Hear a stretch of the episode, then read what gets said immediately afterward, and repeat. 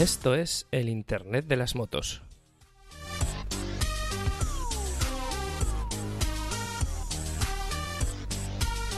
Con Fernando Motorcode y David Sánchez.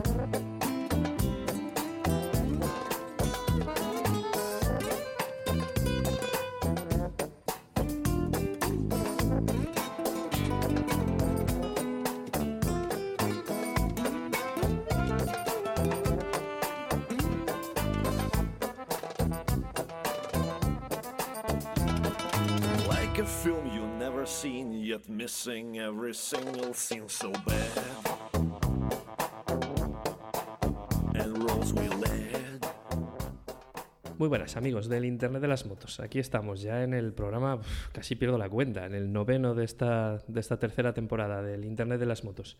Y vamos hoy a hablar, pues bueno, vamos a seguir lo que comenzamos en, el, anterior programa, donde hicimos un análisis de los dispositivos TomTom y como, como prometimos vamos a, vamos a hablar de, de- de los otros, digamos, de los dispositivos Garmin. Y para ello, pues eh, tenemos el placer de contar con, con tres personas por aquí que nos van a ayudar a hablar de, de estos, de estos dispositivos Garmin. El primero, Josemi, muy buenas. Ya conocido colaborador, me atrevería a decir, del Internet de las Motos. ¿Cómo va eso, Josemi? Muy buenas, David. Gracias por invitarme otra vez más. Nada, hombre. Gracias a ti por estar aquí. El segundo, pues el, el- el alma mater de, de un podcast hermano eh, eh, que se llama Dame Rueda. Muy buenas, José, ¿cómo estás? Hola, muy buenas, David. Muchas gracias por invitarme aquí a tu programa. Nada, un placer también tenerte por aquí, a ver qué, qué experiencia tienes con el Garmin. Y por último, y no menos importante, tenemos aquí al gran Martín Solana, eh, Team Manager del Twin Trail Racing Team. No sé si lo he dicho bien, Martín. Muy buenas, ¿cómo estás, Martín? sí, sí. Muy buenas, muy buenas, David. Encantado de estar otra vez con el programa. Hacía ya mucho tiempo que, Sí, que no estaba por aquí y la verdad que muy contento porque me gustan y el tema, además, como hemos hablado antes un poco en la previa, soy bastante enfermo de esto de los Garmin. ¿eh? creo que eres el, he, tenido, contado antes, he contado antes, creo que os he dicho ocho, ¿eh? Ocho. seis de moto, seis de moto y, y dos de bici, una barbaridad. ¿eh? Exacto. Sí, sí, o sea que mejor, mejor persona para ayudarnos en esto creo que es- va a ser difícil encontrar.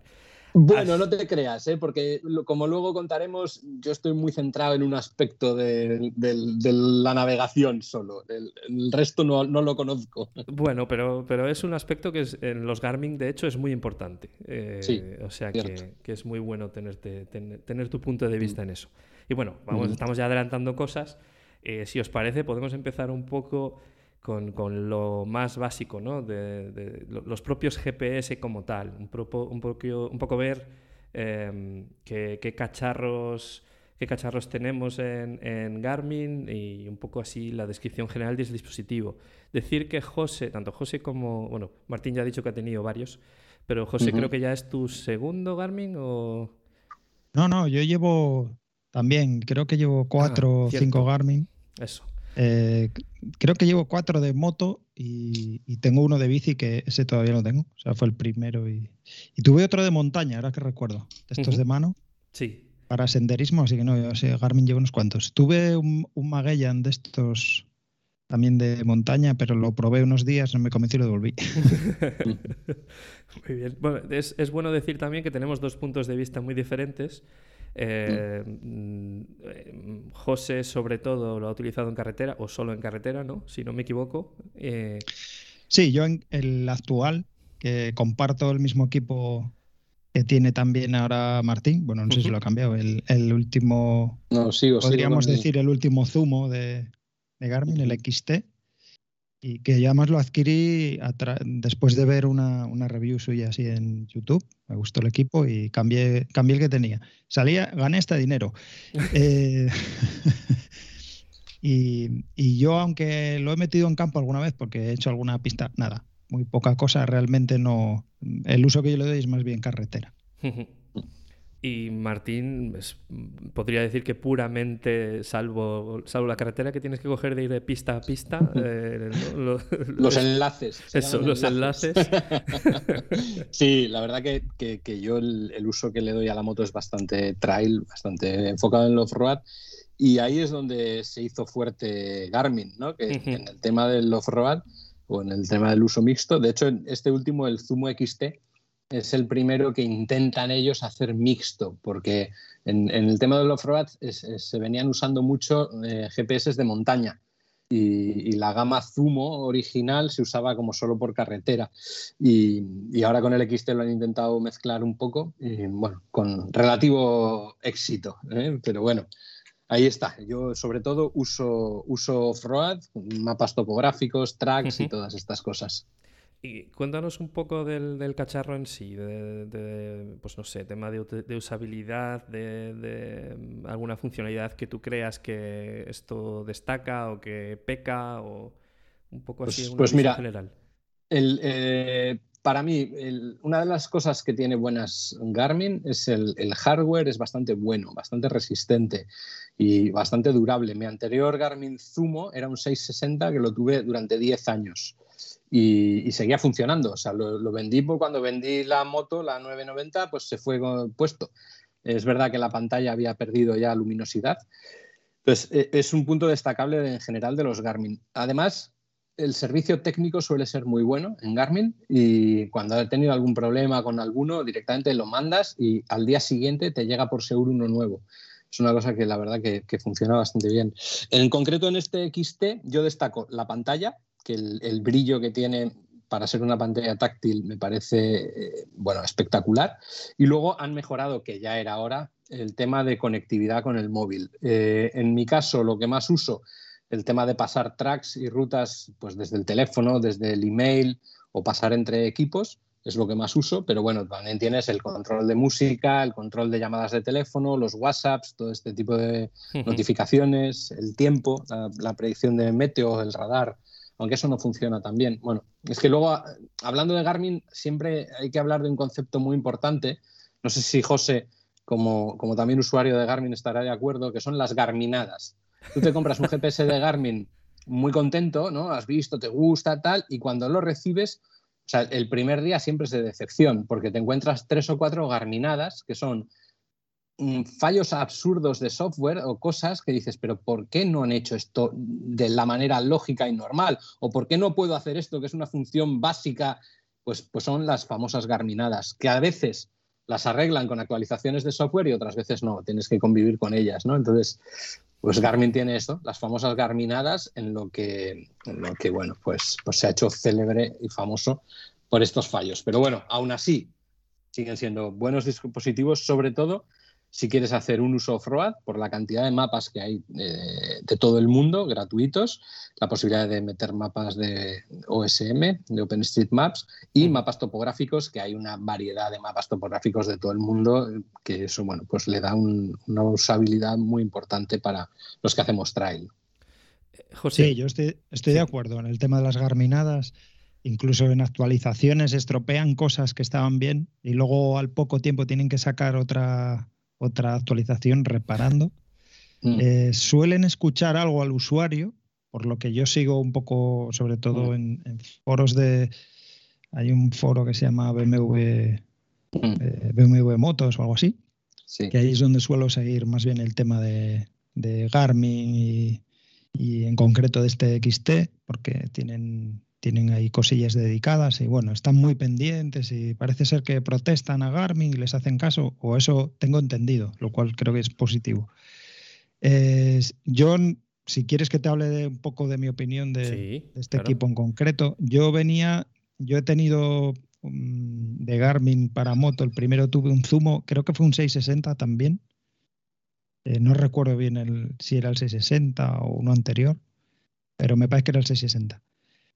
Eh, bueno, anterior al 660 había tenido uno que era tipo plotter, que es un mítico, sobre todo para los road, el, el 276C, que seguramente que, que Martín lo conoce bien. Sí, muy mítico Es- y hasta hace nada muy cotizados. El, el único problema que tenía era la memoria, pero por lo demás Sí. un aparato muy bueno. Sí, es, es bueno, sobre todo eso a nivel navegación. Porque luego es de usabilidad es más parco. No tiene, tenía, en su día tenía una pantalla muy grande eh, y bastante brillante, pero no era táctil. Ibas mediante algún, alguna tecla de acceso directo y luego la típica cruceta de, de botones, que bueno, a, a día de hoy que estamos acostumbrados a lo táctil, se hace bastante tedioso. Ya ni, ya ni te cuento para meter una dirección o buscar algo así, ¿no? De, de- de cloud. Pero bueno, era llevaba una antenita que se reple- replegaba yo, yo, lo, yo lo llevaba en, en la Adventure en un, montado en una cuna especial de Turatec que llevaba eh, llave y todo y bueno, era, quedaba muy pintón. Pero yo la vez que más caña le tuve que dar, que fue en un viaje a Italia, eh, tuve problemas con la memoria precisamente y no me cargo los mapas debidamente y solo llevaba el mapa de Roma. El resto de Italia me fui, llevaba el GPS de adorno, o sea, no lo. Pero De ahí quedaba de puta pasé- madre con el, con, los- con el soporte de Turatec, quedaba. Lo, lo sí, dejaste no. ahí, ¿no? Quedaba, quedaba muy pintón ahí, muy pro. De regreso de ese viaje, me compré el, el Zumo en Andorra. el- y creo que era el 660. Y entonces este lo vendí, me quedé con el Zumo un tiempo. Después de me deshice la moto, pues me deshice también del GPS. Estuve un tiempo sin GPS porque en las deportivas no tenía mucho sentido. Y luego, eh, cuando adquirí la XR, me pillé un, un Garmin, pero que es un, un Navigator 7, que es de BMW. O sea, es un Garmin que comercializa BMW, eh, es profeso para sus motos. Y esto pues, fue decepcionante. Un equipo que funcionaba, bueno, en usabilidad y tal bien. Yo lo pillé sobre todo por el tema de que con la rueda que lleva, que tienen las BMW en, en, la, en el puño izquierdo, podías manejarlo, pero esto es lo más decepcionante de todo, porque prácticamente para lo único que servía esa rueda era para aumentar o disminuir el zoom, poco más. O sea, navegar los menús del GPS poco, muy poco. O sea, que al final solo lo usaba para el zoom, cosa que a veces es muy útil tenerlo así a mano, pero bueno, que era. Eh, luego el, dispositivo daba problemas. Tenía un problema que llamaban de pantalla fantasma. Con el tiempo se empezaba como a apagar la pantalla o a hacer así una especie de, de flasazos o a verse mal. Y esto era un problema, creo, genérico en el modelo. Y claro, BMW te lo cambiaba en garantía, te daban otro, pero como se te fuera la garantía que se te pasara, al carajo. Entonces yo lo cambié antes de que, de que se me estropeara. Ya me estaba dando algún fallo de vez en cuando, lo vendí y, y con lo que me saqué me compré este y me sobró algo. Por eso quiero destacar un poco que aquí Garmin, ah, yo no sé si ha apretado los precios, pero yo creo que este Zumo está un poco más barato que los anteriores. No sé si... Me... Sí, este, de tarifa este Zumo son 4,99. Yo lo compré a través del foro BMW en una compra conjunta por 3,99 puesto en casa. Y, hombre, por 3,99 me parece que es un precio bastante razonable. Uh -huh. Habrá quien dirá que, que, joder, que gastarse 400 euros para llevar un aparatito ahí que puedes ir con tu teléfono, que es mucho dinero, ¿eh? y, y, no digo que no. Pero bueno, para los que somos frikis, como es nuestro caso de los GPS, que no solo los compramos yo creo por utilidad, sino porque es que además nos gusta, como es mi caso, pues, pues bueno, pues es un precio, coincido contigo, José, que, que es razonable. No, no, yo, yo es que fue una cosa que me impulsó porque vi una review que hiciste tú en YouTube, lo explicabas sí. muy bien, salías en la moto eh, rodando con él, luego hablabas de todas las características y, y, el hecho de la conectividad wifi, la conectividad con el móvil a mí era lo que más me, me llamaba la atención, lo que echaba de menos sí. de los anteriores. Y, pero hay que decir que lo primero que te llama la atención cuando lo arrancas es la pantalla. Y eso que el Navigator 7 de, de Garmin ya iba, de, bueno, de BMW, ya iba muy bien. Pero es verdad que la pantalla era un poco rara. Era como que, sí. como si fuera plástica, no de cristal. Esta es de cristal. O sea, el acabado de este equipo es infinitamente sí. mejor. Se le ve mejor terminado, incluso diría que más bonito pero la pantalla tiene una resolución muy alta, o sea, ya da la sensación que estás mirando la pantalla del móvil, no se ven los píxeles, ilumina mucho, o sea, pero mucho. Sí, sí, a pleno sol se ve perfectamente y, y, vamos, pero yo no conozco ningún otro equipo que tenga una pantalla de este nivel. En Evox Originals, Viajo en moto.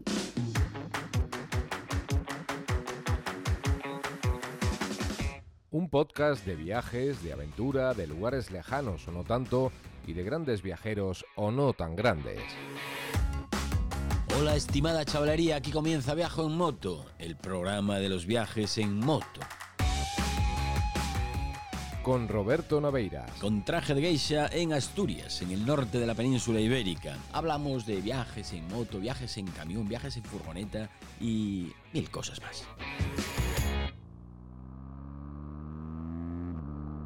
Viajoenmoto.com Eh, sin embargo, fíjate, en, en- en esto del off-road eh, también se usaban mucho, eh, como hemos dicho, la serie Zumo es la serie de moto de Garmin, Sí. y ahora tiene este XT tope de gama que es de verdad un salto muy grande frente a los anteriores.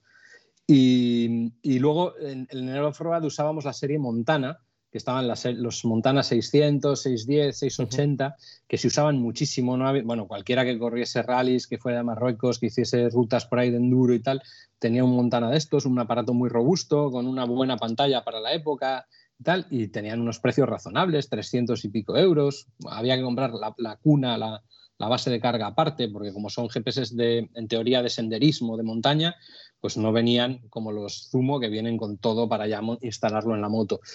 Eh, ¿Y qué pasa? Que, justo después de sacar el, el XT, el Zumo, cuando yo me lo compré, pues a los pocos meses Garmin anuncia la renovación del Montana, los nuevos Montana de la serie 700, y me dio así como un, joder, mierda, me acabo de comprar el Zumo y estos cabrones me sacan ahora el Montana, que bueno, tenía muy buena pinta, según lo vi, pantalla muy grande también de 5 pulgadas y media como el XT, yo suponía que debía ser la misma, y, y eso sí, carísimo. Ese sí que, bueno, va desde los 600 hasta los 800 euros. Luego, si queréis, entramos en detalles. Sí. Y, y- y me quedé así con la cosa de decir, jo, igual la he liado y tenía que haber esperado y comprar el Montana.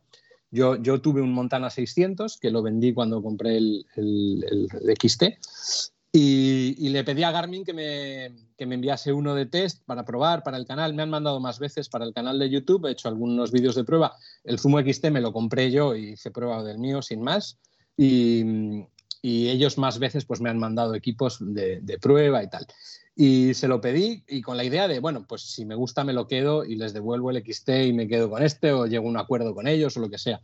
Y fue decepcionante porque, y es que son las garminadas, de verdad. O sea, te sacan el XT con una pantalla de 5 pulgadas y media, que es brutal, y sacan el Montana con una pantalla de 5 pulgadas y media, que es una mierda. O sea, que comparado el brillo, la resolución, es muy decepcionante. Y dices, "Joder, no puede ser. O sea, y entonces Garmin tiene esto, que son departamentos muy separados. La serie Zumo lo, lo tiene allí cuatro locos en un cuarto, los Montana y tal los tiene a cuatro colgados en otro cuarto, los de bici en otro, y no se hablan entre ellos ni en la hora de la comida. Entonces hacen cosas, van por caminos muy diferentes y, y a veces es un poco sin sentido, porque los GPS de bici, que en algún viaje, por ejemplo, a Ghana, a Ghana me llevé un- el GPS de la bici porque es pequeñito, lo pones en el manillar muy fácil, dura mucho la batería y como eh, allí ibas, yo sobre todo, bueno, la navegación no era importante, iba, bueno, una historia, pues me llevé ese por, por más comodidad. Pero es que es tan diferente que, que funcionan, son mundos diferentes, ¿no? Y a veces, joder, es que eso da, da mucha pereza de Garmin, lo mal que hacen en el tema del software. Y otra cosa que hacen muy mal, joder, yo soy usuario de Mac, para trabajar no, pero, pero en ordenador de ocio, de edición de vídeo uso Mac, para todo el tema de tracks y tal, con el, con el MapSource eh, uso el Mac y, y, joder, funcionan mal los Garmin con el Mac y esto no sé, no tiene mucho sentido siendo una compañía americana que, que den ciertos problemas. No sé, la verdad que a veces Garmin da mucha pereza. Por otro lado, es, es esa sensación de amor-odio, o sea, así como me quejo de todas estas cosas, pues luego por otras cosas no puedo vivir sin ellos, ¿no? Y eso es, es- es- así, así se define mi relación con Garmin. Eh, to- y, y- y- y parecida a todos los que hacemos off-road, ¿no? Porque, porque ahí es donde se destacan. O sea, yo hablábamos antes que habéis hecho el programa de TomTom. Yo TomTom tuve el primero, el, el primer TomTom Rider, o Ride, ¿sí? hace, hace 15 años. Y, y- y no he vuelto a tener, pero claro, es que a mí no me valen. O sea, los TomTom están muy bien, mucho mejor en teoría, por lo que he visto y lo que me han comentado, mucho mejor la usabilidad, mucho mejor algunas funciones, más funcionan todo más lógico o más natural, pero claro, las funcionalidades de navegación en off-road pues pierde mucho y ahí ya para mí dejan de valer, ¿no? Entonces eso es un poco por lo que yo estoy tan centrado en Garmin. No es que sea fanboy ni mucho menos, como os he dicho, porque, porque de hecho, joder, les odio bastante. Cada vez que compro uno les odio un poco más, ¿no? Sobre todo el primer Pero- día, ¿no? Con las Sobre garminadas. todo el primer día, efectivamente. Luego, mira, por, por poner una, para que, para que la gente que nos oye eh, sepa lo que son las garminadas, o sea, que son de, muchos, de muchas formas, pero el, el Zumo 660 que tuve hace 12 años, cuando me lo compré, a mí me gusta llevar siempre en la- la- el dato del altímetro, la altura a la que vas, ¿no? Entonces, me fui a hacer una transpirenaica off-road y, y iba subiendo por ahí, prepirineo y tal, 800 metros, 850, 900, tal, y de repente, cuando llega a los 1000 metros, pone un kilómetro. Así, pasó de poner 999 metros a un kilómetro.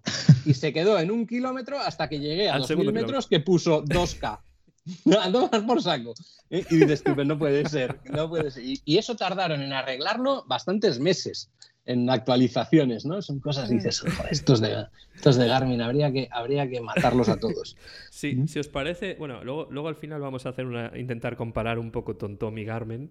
Eh. Pero si seguimos un poco con Garmin, hemos hablado del, del que tenéis vosotros, que es el. Si lo he- eh, no, no tengo mucha idea de Garmin, pero es el 660 XT, el Zumo. No, ¿lo que el tenéis? Zumo XT. Zumo, XT.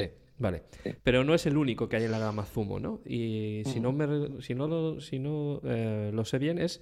Eh, el, el XT es el, el más alto de la gama, o de Sí. los más altos, ¿no? Hay, sí, hay sí, es otros el más modelos- alto, es la, es la novedad.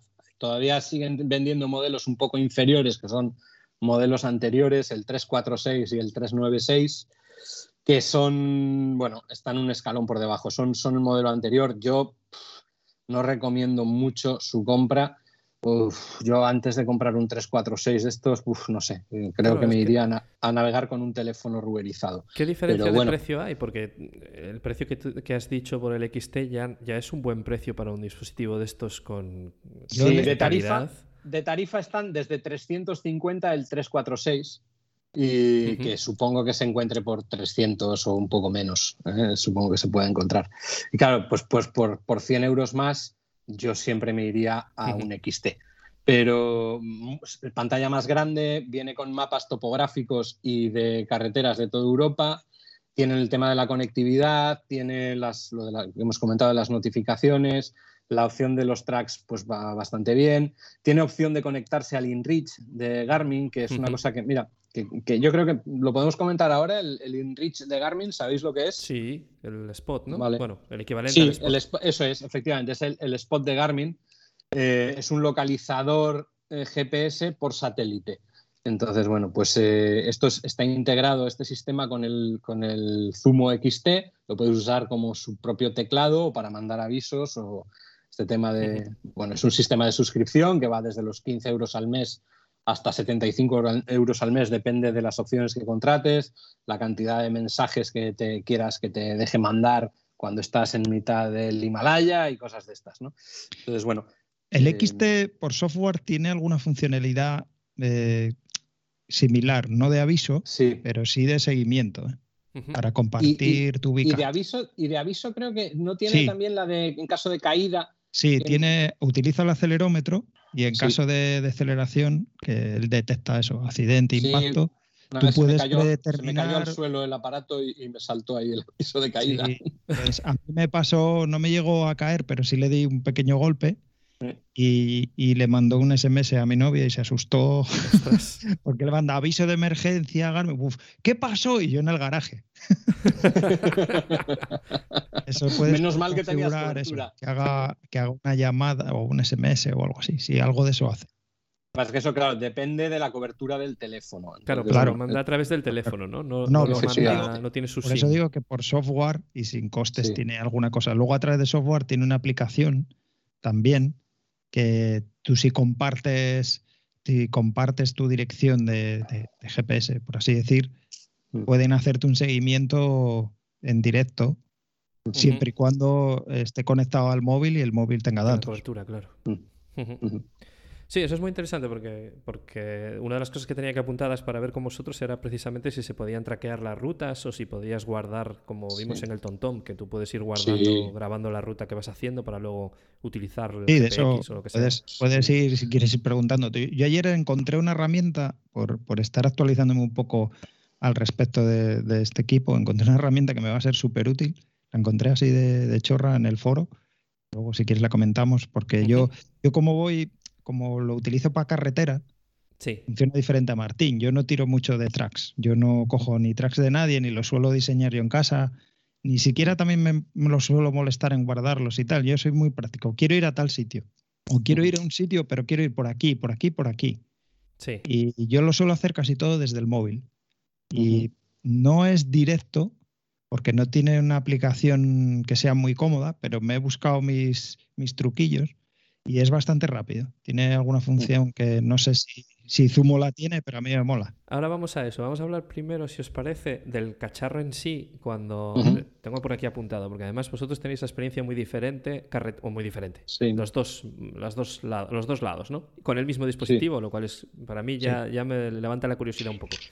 Eh, para el tema navegación, off-road, eh, carretera, em, ¿cómo, ¿qué diferencias hay o qué diferencias habéis visto? Y, y si hay, hay- hay cosas que haga específicas si vas circulando por carretera o formas de presentarte la información diferente o eh, hay formas de configurarlo? ¿Qué, qué posibilidades, posibilidades da el, el- el- el Garmin? Yo ahí creo que Martín mejor que yo.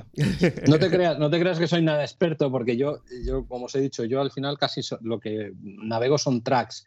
Sí, Eh, eh, por carretera sí que he visto que tiene, que esto creo que lo tenía TomTom de hace mucho, que es la opción de que le des y te, de un punto A, o sea, desde donde estás, quiero ir a no sé dónde, y te da la opción de que te busque una carretera de curvas, de más curvas o de muchísimas curvas.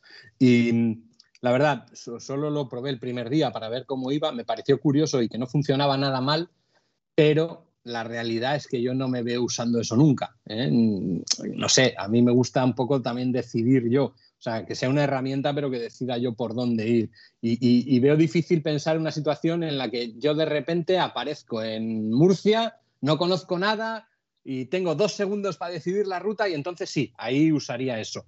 Pero en circunstancias normales, si yo sé que me voy a ir, en este ejemplo, a Murcia y quiero hacer una ruta en moto, pues pierdo media horita antes viéndolo en el teléfono, porque es parte de la gracia de ir en moto para mí. Entonces ya decido yo, busco por dónde y pregunto a alguien de allí y me dice este puerto y este y tal, ¿no? Pero bueno, lo tiene y, me sorprendió que funcionaba bastante bien. O sea, el algoritmo ahí funciona muy bien. Tiene una cosa que, que- que es un accesorio que hay aparte, la verdad que no creo que se venda mucho y que funcione mucho en España, pero es curioso, que se llama Group Ride Tracker. Es como una antenita que se pone detrás, en- en- entre la base de soporte y el propio aparato. La, broma vale 200 euros. Eh, por eso no creo que lo compre nadie, pero nadie por aquí, por lo menos. Y entonces puedes, eh, funciona por, por VHF, que tiene un alcance, depende, según Garmin, en, zonas de montaña de 1,6 kilómetros y en el desierto de 13. Y entonces lo que hace es te marca a, a todos tus amigos que tengan esta eh, historia, te los marca en el mapa. Te marca su posición, dónde están y puedes ver en tiempo real pues si te van siguiendo en la ruta, si no. Claro, para los que hacemos un poco de monte eso está bien. Lo que pasa es que, claro, Sí. si cada uno tiene que tener un, un XT y, y aparte Claro. comprar el aparato este, la antenita esta de VHF, y encima tiene la limitación de que en montaña, que es donde vas a estar siempre, pues tiene un kilómetro con seis que te dicen ellos, que en la realidad pasará a ser 800 metros, pues, pues un poco faena. Pero bueno, esto es una cosa que, que- que creo que van a tener que mejorar e implementar en futuros, en futuros aparatos. Ya hay unos aparatos, los Trail Tech, estos americanos, que tienen esto y lo un poco mejor desarrollado y sin tener que comprar un aparato extra y no sé qué. Y en ese sentido, bueno, pues, pues es una funcionalidad que está bien. Por lo demás, a ver, garminadas. Yo, por ejemplo, hasta hace tres o cuatro años, eh, cuando venía desde Santander, a- desde dirección Santander hacia Santoña, en el mapa de carreteras de normal, eh, pues llegando a Santoña, de repente se volvía loco y te mandaba por un caminillo sin sentido. O sea, Santoña tiene como, es medio una isla con dos en- entradas y, y si venías entrando por una, te mandaba por un caminillo para ir hacia la otra. Una cosa rarísima. Y esto lo estaba haciendo con diferentes actualizaciones de mapas, lo estaba haciendo hasta hace dos o tres años. Es, a mí me parecía de, Madre de- de cualquiera que venga por aquí. O sea, en, en este sentido, y eso es un fallo de, de los mapas que usan, ¿no? Del- de cómo están programados y el tipo de carreteras o no sé. Estas cosas, la verdad que mm, a veces, pues eso, garminadas. La verdad que como yo no uso mucho el GPS para planificar rutas por carretera y estas cosas, yo cuando quiero ir en algún sitio, en algún viaje por carretera, pues mm, voy, le pongo el siguiente destino y ya está. ¿eh? Y si quiero ir a hacer cinco paradas, pues voy, cada vez que llego a un sitio, pues pongo el siguiente y el siguiente. No, no hago desde por la mañana, voy a ir aquí, aquí, aquí y aquí. Porque además, como me conozco y, y en la primera parada ya he decidido cambiar la ruta porque he visto no sé qué y he visto, ah, y esto, ¿por aquí no he ido nunca? Al final, a mí, no, a mí no me funciona. Entonces, en ese sentido, yo no soy un buen usuario y no puedo comentarte por, por carretera Ahí. nada. Ahí quizá le dé yo más caña, sí. Sí. Sales a la calle. Sabes que el camino es largo. Subes a tu vehículo y arrancas. Y solo por una vez desearías que este trayecto no terminara, que esos relatos que estás escuchando no acabaran nunca, porque escuchas lo que te gusta. Cuento contigo, tu podcast de cuentos, narraciones y relatos de viajes. No solo de calcular las rutas, que eso también lo podemos ver luego, pero el tema de navegación como tal, el tema de qué información te da cuando vas circulando por un sitio o por el otro. Eh, yo qué sé, el otro día hablábamos, por ejemplo, del TomTom, que tiene como una especie de barra en el lado derecho que te va sacando dónde está la próxima gasolinera, dónde está el próximo radar, dónde está, ¿sabes?, el próximo punto intermedio, cosas así. Mm. ¿Qué, qué ayudas o qué tipo de información te da en pantalla, por ejemplo, José? Bueno, eh, aquí tienes eh, abajo, lleva yo en el modo mapa que yo llevo, que me imagino que debe ser igual con todos. Tiene, tiene la ventaja de que tiene a la derecha eh, la opción de poner un par de botones o tres. Ahora- yo ahora aquí veo dos, pero creo que admite tres. Uno de ellos, que me parece de lo más útil, que esto antes tenéis que hacerlo mediante menú. Aquí tienes, digamos, una serie de accesos directos eh, configurables. Y uno que es súper útil es el de poder cambiar de mapa. O sea, Mm. tiene un botón, tú le das y ahí puedes pasar al topográfico, a un Birdside, que Birdside es que te puedes descargar eh, ortofotos, bueno, eh, fotos, trozos de mapa en visión satélite. Eso mm, no vienen cargados por, por defecto, necesitas algo de memoria, aunque bueno, el equipo de memoria no viene mal y luego le puedes incorporar la típica tarjeta micro SD y ya ahí Mm. tienes mucha capacidad. Llenar Mm. eso ya es que le metes mucha caña. Y puedes descargar, yo llegué a tener toda Asturias descargado en ortofoto y sin problema. Lo que pasa es que luego es algo que no he usado mucho. Sí, en la práctica yo tampoco lo he usado. Claro. Mola el primer día, luego alguna vez que estás perdido en el monte, en mitad de una ladera, que no sabes ni por dónde salir, miras un poco, pero no, no, no, no tiene tampoco mucho. Yo considero que es una herramienta muy útil porque te permite permutar mapas. Es verdad que no funciona todo lo bien que, que yo quisiera. No sé si es fallo mío, porque yo tengo instalado algún mapa más eh, topográfico que no es de Garmin, pero no me permite meterlo aquí, da error. Tengo que ir, ahí sí que tengo que ir al mapa, eh, diga- perdón, al menú, Sí. entrar en un sitio concreto, desconectarlos de Garmin y activar estos. Es como que los mete por capas, como si fuera un Photoshop, y los tapa y no te deja verlos.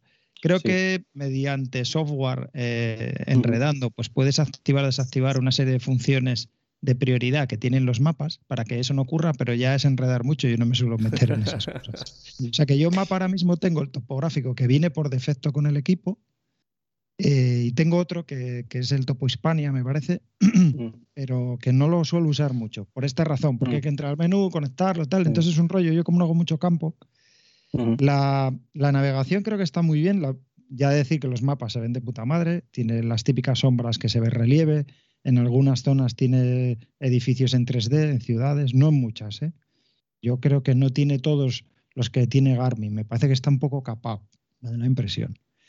Luego, eh, abajo tiene dos cuadritos y a esos son menos configurables, solo te deja el de la derecha. Entonces yo llevo la altitud y cuando, por, cuando vas navegando a un destino, porque yo a veces llevo el mapa y no tengo puesto ningún destino, simplemente voy viendo el mapa, que yo navego mucho así a veces, cuando voy por ahí a dar una vuelta a perderme, voy siguiendo carreteras y veo una bifurcación, hombre, ¿dónde irá esto? Y miro un poco en el mapa, pues voy por aquí, que va hasta no sé dónde. Sigo el caminito y hasta donde me lleve. Sea, ahí descubro carreteras muy perdidas sin programar nada. Entonces, en esa función A la izquierda indica la velocidad, ese no te permite cambiarlo y si lo pulsas te lleva a otro menú que es como un Se pone- ordenador, un ordenador Por cierto, gordo. se te pone Sí. rojo si vas por encima de la velocidad máxima legal de ese tramo.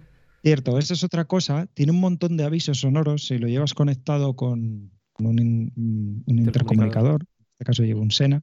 Decir que los Zumo vienen con un altavoz integrado, porque vienen con la base de carga, o sea, con base eh, para coger a un manillar. Ahora no recuerdo bien porque yo lo- le he puesto otra vez de nuevo una cuna de Toratec con llave, porque yo el Garmin, o sea, el, el GPS pocas veces lo quito de la moto, rara vez lo quito. Mm. Siempre, casi siempre lo tengo ahí insertado. Pero sí que viene también con un soporte ventosa para el coche, con el cable cargador y un pequeño altavoz que se oye poquito, ¿eh? Sí, verdad es que no se oye se menos que en el del Zumo 660 anterior. Sí, se oye- cierto, Eso me, sí. me decepcionó. ¿eh? Sí, tiene un altavoz más chiquitito y, y se oye menos. Si el coche es un poco ruidoso y tal, eh, cuesta oír. En, en mi caso, yo es que nunca llevo intercomunicador y cuando hago navegación por carretera o por ciudad, con, con- lo que hago es ir fijándome en el mapa y en las indicaciones. Y el zumo anterior, pues oía que me estaba diciendo algo. Si era por ciudad, sí que me daba para entenderlo. Si era un poco más rápido con ruido, no me daba para. O sea, no, no le entendía, pero sabía que me estaba diciendo algo, entonces miraba. Claro. ¿no? Pues, ah, Sí, vale, pues una rotonda y que va para allá. Y, y este sí que es verdad que al principio eh, eh, la gente se quejaba de que era muy pesado en las notificaciones y después creo que cambiaron en alguna actualización cosas para que pudieras quitar ciertas Sí, eh. Sí, ciertos a mí- avisos. A mí, ya me pilló esa actualización, entonces Sí. lo leía en el foro y no sabía a qué se referían, pero sí se pueden Sí. quitar. Es verdad que te Sí. informaba mucho. Tiene avisos para Sí. motoristas pues, de curvas cerradas. eh, de la típica pasas- señal de animales, eh, de esto de animales Sí, sí, eh, sí, tiene- salvajes. Tiene un montón de avisos. Madre mía. Yo lo he desconectado todo porque si no te aburre.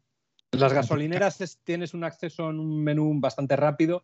Si quieres buscar una gasolinera, te, te indica varias y te pone una flecha a qué distancia están, qué- de, qué, de qué banderas son cada una de ellas. Eso, eso está bastante bien.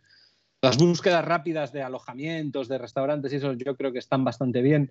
No, no sabría comparar con TomTom porque no sé cómo están ahora. En este caso, aparte de la información que tiene propia el mapa, de los típicos puntos de interés, ¿no? De que sí, hoteles y tal, eh, está en- sí, yo creo que se le saca mucho más partido a este, a este equipo cuando está conectado eh, por Bluetooth al teléfono y Sí. usa los datos del teléfono. Ahí eh, creo que gana mucho en muchos aspectos, porque te dice, te da información del tráfico en tiempo real y, y- y funciona estupendo. O sea, a mí eso me Mm. parece impresionante cómo funciona. Cualquier obra que puede ser de ayer, que la iniciaron ayer, te la va a indicar. Te va a indicar eh, un tramo en rojo en el mapa, te va a decir que ahí tienes un- una obra y te incluso te indica si tiene retraso, si no, si es un retraso de cinco minutos. Pero es que una retención, porque se averió un coche en la autopista y se genera, te avisa y al rato, porque a mí me ha pasado de ir en una ruta y de repente me dice en un sitio, de repente ver que, que hay una retención, digo, pero si no hay obras, ¿qué habrá? Pues el típico coche que se ha averiado, que dices tú, este coche tiene que llevar aquí como mucho media hora, a lo sumo una hora. Sí. eh, está muy actualizado eso, debe estar conectado Sí. a, una, a la DGT o algo, la aplicación, y funciona muy bien. Eh, Luego aquí- tiene avisos de... Sí, Perdón, perdón. No, tenemos aquí a Josemi, que está el hombre ahí con, con la, con la lista de preguntas. No, no que- preocupéis. claro, eh, Cuando el maestro, a mí me enseñaron en la escuela de curas que cuando los maestros hablaban, los se callaban. a mí, Yo a mí estoy me aquí tenéis que parar porque yo este equipo tengo la de Dios que contar, así que párame. Vamos a- No, no, o sea, además yo venía aquí a criticar, pero ya os estoy bastante. Os estáis bien bastante. vos- Vosotros solos os juntáis bastante. Os bien. Venga, pues somos, somos, en eso creo que somos objetivos, que contamos lo Sí. bueno y lo malo. Eh, Una cosa que tiene, que tiene que a mí a priori me gustaba mucho es el tema de, de los avisos meteorológicos y el, el radar de lluvia. Sí. Y, y la verdad que me ha decepcionado un poco en su usabilidad. Eso sí que va también a través de los datos del teléfono, pero no te lo presenta, no tienes la opción de que te lo ponga en el mapa normal. ¿Sabes? Que eso sería ideal, ¿no? Tú ves tu mapa y si haces zoom hacia afuera, pues te represente en, en azul donde está lloviendo, ¿no? Las típicas, todos conocemos, ¿no? Estas aplicaciones que te marcan el radar de lluvia. Eso sería ideal para una moto y no, esto te lo hace a través de entrando en una app dentro del propio GPS y tarda como un rato en descargarse los datos del teléfono y tal. Bueno, pues eh, está mejor en la teoría que en la práctica, no lo tienen tan bien resuelto, pero bueno, está, está bien, o sea, tú desde la propia moto y en marcha puedes ver dónde está lloviendo y tomar la decisión de ir para un sitio o para otro. Y no sé, a mí no se me ocurre. Una mucho- preguntita, ¿y ¿los radares eh, ¿cómo, cómo se actualizan o se, se descargan de algún lado? ¿Es, es- ¿El Garmin los proporciona? O sea, ¿Cómo funciona el tema de radares?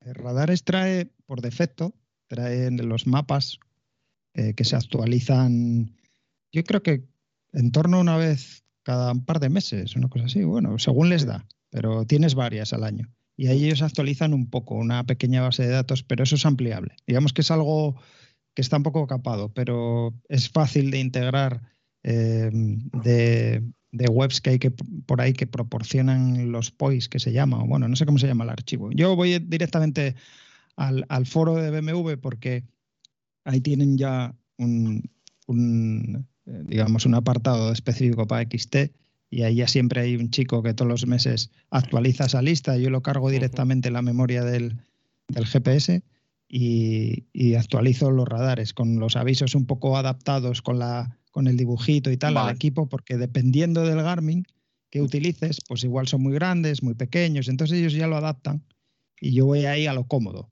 O sea, que Garmin más o menos está un poco despreocupado de ese tema, ¿no? No sé. Eh, Bueno, pero yo Se solo puede uso, comprar. Yo solo comprar. uso los que vienen, yo solo uso los que vienen de serie y la verdad para radares fijos a mí me funciona, ¿eh? Sí, trae, trae Los mucho. fijos, los fijos están todos. Sí, yo Los creo que los fijos sí. Los móviles es- probablemente falten más, eh, pero yo los, lo que, los que son radares fijos, yo creo que bueno, funciona bastante bien. Por aquí en Cantabria los, los cuatro que hay fijos funcionan, o en País Vasco, que es lo que los que conozco, están todos. Y lo- y, Yo bueno, llevo un tiempo pensando desconectar esa función de, de que me avise y pasarme a los, a los de Garmin solo, porque tiene tantos que llega un momento Mm. que te aburre. Además, ya los eh, ignoras, ¿no? Porque ya te avisa tantas veces que ya ni le Claro, y aparte que tiene falla un poco en, en el tema con el intercomunicador, me hace un chasquido. Pero bueno, eso es un tema quizá personal mío, porque yo utilizo el Sena en multitasking. O sea, yo voy Mm. oyendo a, a Tania y sigo escuchando el GPS. Lo que hace es silencia un poco y ahí hace un chasquido, un chac, chac, que me suele molestar.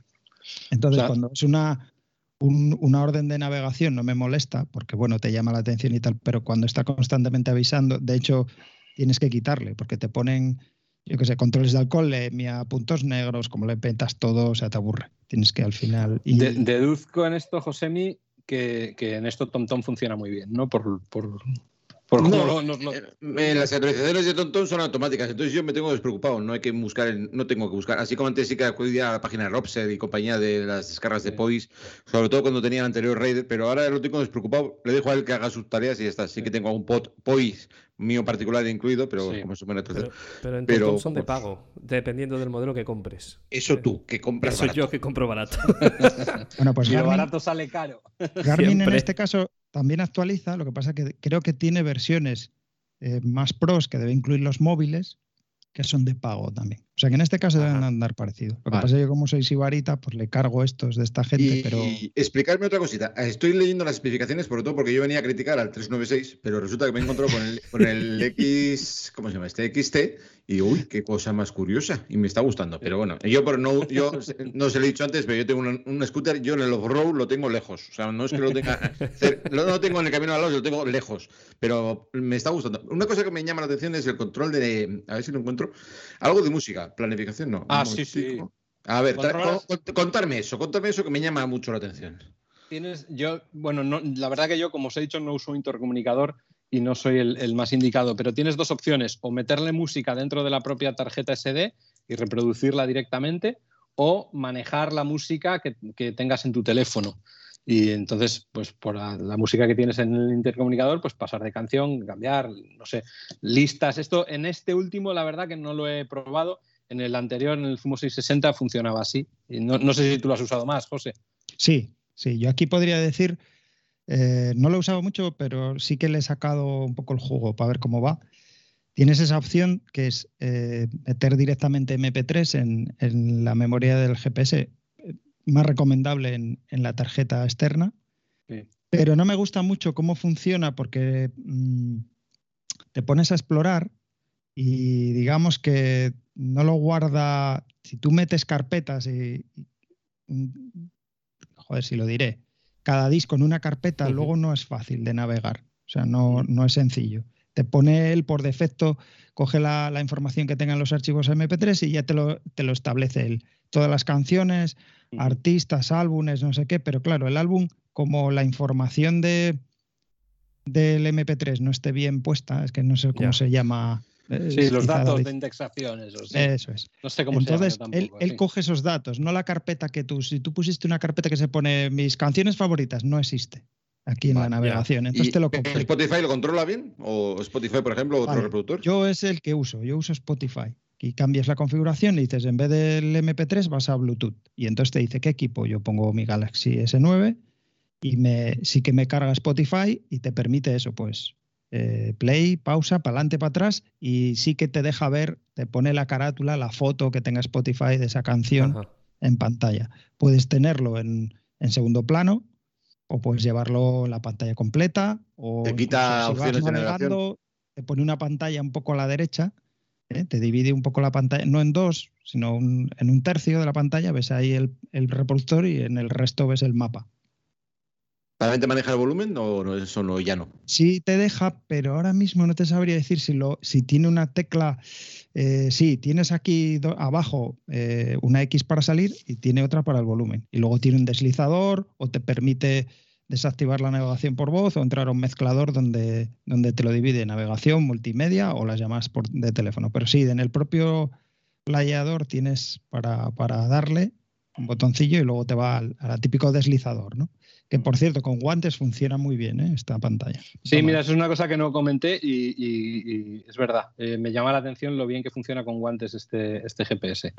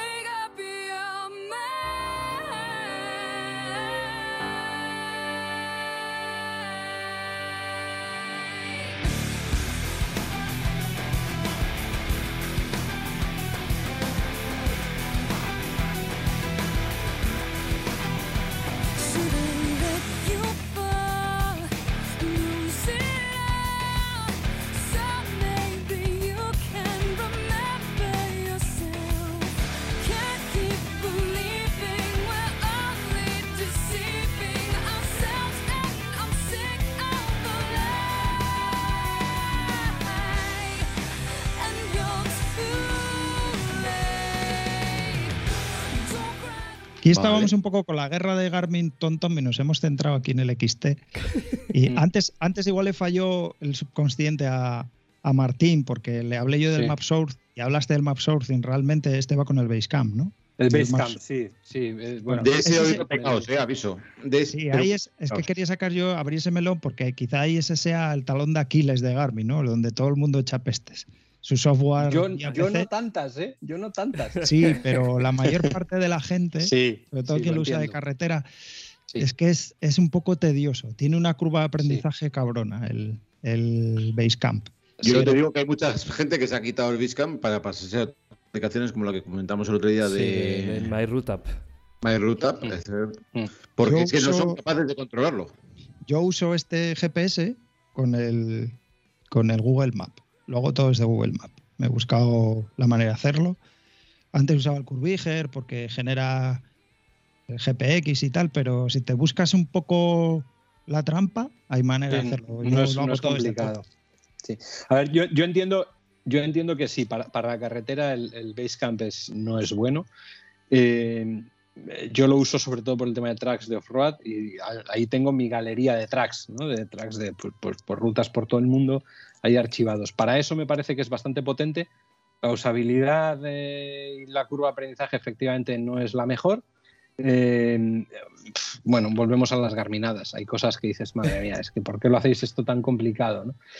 Para mí tiene un fallo que me mata mucho, sobre todo en el tema de planificar ru- rutas de off-road y es que no tiene la opción de poner una capa, o no tiene, por lo menos de forma directa, que seguro que hay alguien que lo tiene hecho, que es eh, una capa de mapa que sea la imagen satélite, que a la hora de planificar rutas en off-road siempre viene bien tener esa opción de comprobarlo. Yo lo que tengo que hacer es, una vez hecha la ruta, la exporto a, Google Earth o alguna cosa así, y eso me parece un poco desesperante.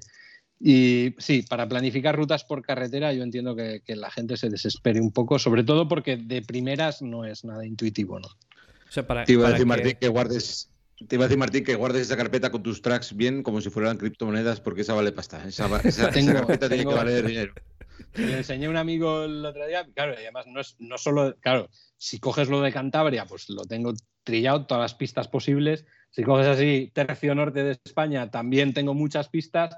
De España en general tengo mucho, pero claro, te- tengo por, también cosas de, de- de medio mundo, ¿no? También, entonces sí que es verdad que le hago copia de seguridad a esa carpeta regularmente y, y ahí, y siempre me da muy pereza porque no soy muy ordenado y me gustaría tenerlo ordenado mejor, pero bueno. Si quieres te lo guardo yo, ¿eh? Yo me ofrezco. Pero sí, Sí, José pero ten cuidado, ¿eh? que hay, hay cosas que, hay cosas que son mías, que he hecho yo, y hay cosas que he sacado de no sé dónde, pues planificando mi, mi futuro hipotético viaje a Nueva Zelanda. Igual eran del campeón del mundo de Jarenduro. Y, y te vas allí y mueres. Me parece que no, me parece que esa Ahí igual no. pasó de ella. Me pasa, me pasa eso, que hay, hay, hay rutas, que las que son mías sí que lo tengo claro, pero las que no, no archivo bien de dónde las he sacado. Entonces luego digo, "Joder, ¿y ¿de quién será esto? Eh, Porque claro, en, en el off-road la clave es saber de la fuente, lo fiable que es la fuente, ¿no? Ese es el, el mayor problema, de, de- por lo menos aquí en el norte, ¿eh? que en cuanto te despistas un poco, pues hay muchas pendientes, hay mucho barro, puede haber de todo, ¿no? En, en otros sitios, ¿no? En, más en la, en la meseta, pues es todo un poco más homogéneo, pistas más grandes y no hay tanto problema, ¿no? Pero bueno, es, es una, es una historia. El, el archivo de, de mapas del Basecamp es, es espectacular. Vi a, Fernando, bueno, Fernando estuvo, no sé si, si sigue colaborando con, con Sí. este podcast, pero al principio estaba. Sí, claro. Fernando utiliza otro, otro programa para hacerlo que me encantó cuando estuvimos preparando la TED de Cantabria, que le ayudé yo a, a diseñarla. Y, y tenía otro que era como muy complejo de usar, porque claro, él es informático, muy complejo de usar con muchas opciones, pero que me gustaba más. Le eché un ojo y si tuviera tiempo, pues le- me, me- me dedicaría a eso, a cambiar y probar ese de Fernando que me gustó mucho. No recuerdo con qué programa lo hacía. No sé, sí, porque él usa varios por, por el tema de la TED, como dices, sí. Sí. Sí, sí. De- decía yo que, que para el que no lo sepa, porque hemos pasado aquí por encima del Basecamp como si fuese tal, el Basecamp es la, digamos, la aplicación oficial de Garmin para hacer la planificación de Mm. rutas en ordenador, ¿no? En PC. Sí.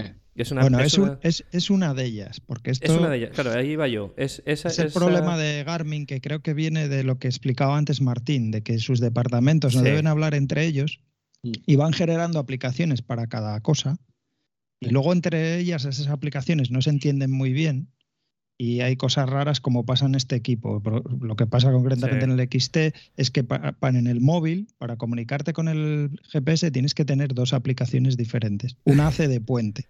Y eso Sí. son garminadas, pero de las Sí. gordas. Entonces, eh, la, la aplicación Basecamp es puramente de escritorio, ¿no? Tienes que instalártela en el ordenador.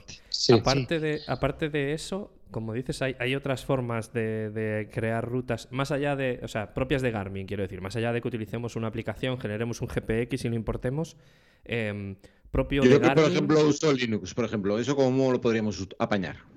Con Linux, por ejemplo. no sé si, el- si, si lo sabrán. Yo no lo sé. Sí que es no verdad que sé. ahora Garmin tiene una que es online. Es, es como Esa- esto mismo, pero online. Y tú tienes ahí tu gestor de todas tus rutas y tus tracks y lo tienes online, que se llama Garmin Explore, ¿puede ser? Sí, Eh, ¿te Bueno, suena, no, tiene- José? Sí, y es que Garmin Explore es, tienes la app para el móvil, Sí. que es con la que supuestamente puedes eh, generar rutas y buscar destinos y tal para, para este GPS, aunque esa la utiliza pues en más dispositivos. Es típico Mm. estos de muñeca, los de bici y tal. No sabría decirte, no tiene, no tiene compatibilidad con todos. De estos así grandes, Sí. eh, creo que el XT y algunos más, sin embargo los de coche Sí. creo que no.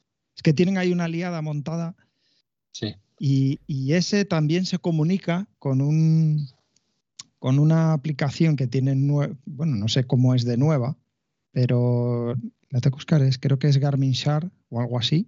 Esta no la conozco yo. Eh, se llama, no, Map, MapShare. El MapShare, digamos que es lo que yo os decía antes, que te Mm. permite seguir eh, mm, en tiempo real, en tiempo real alguien Mm. te puede seguir dónde estás. O sea, el. GPS vía móvil, vía datos móvil, envía tu ubicación a esa aplicación y alguien te puede seguir ahí.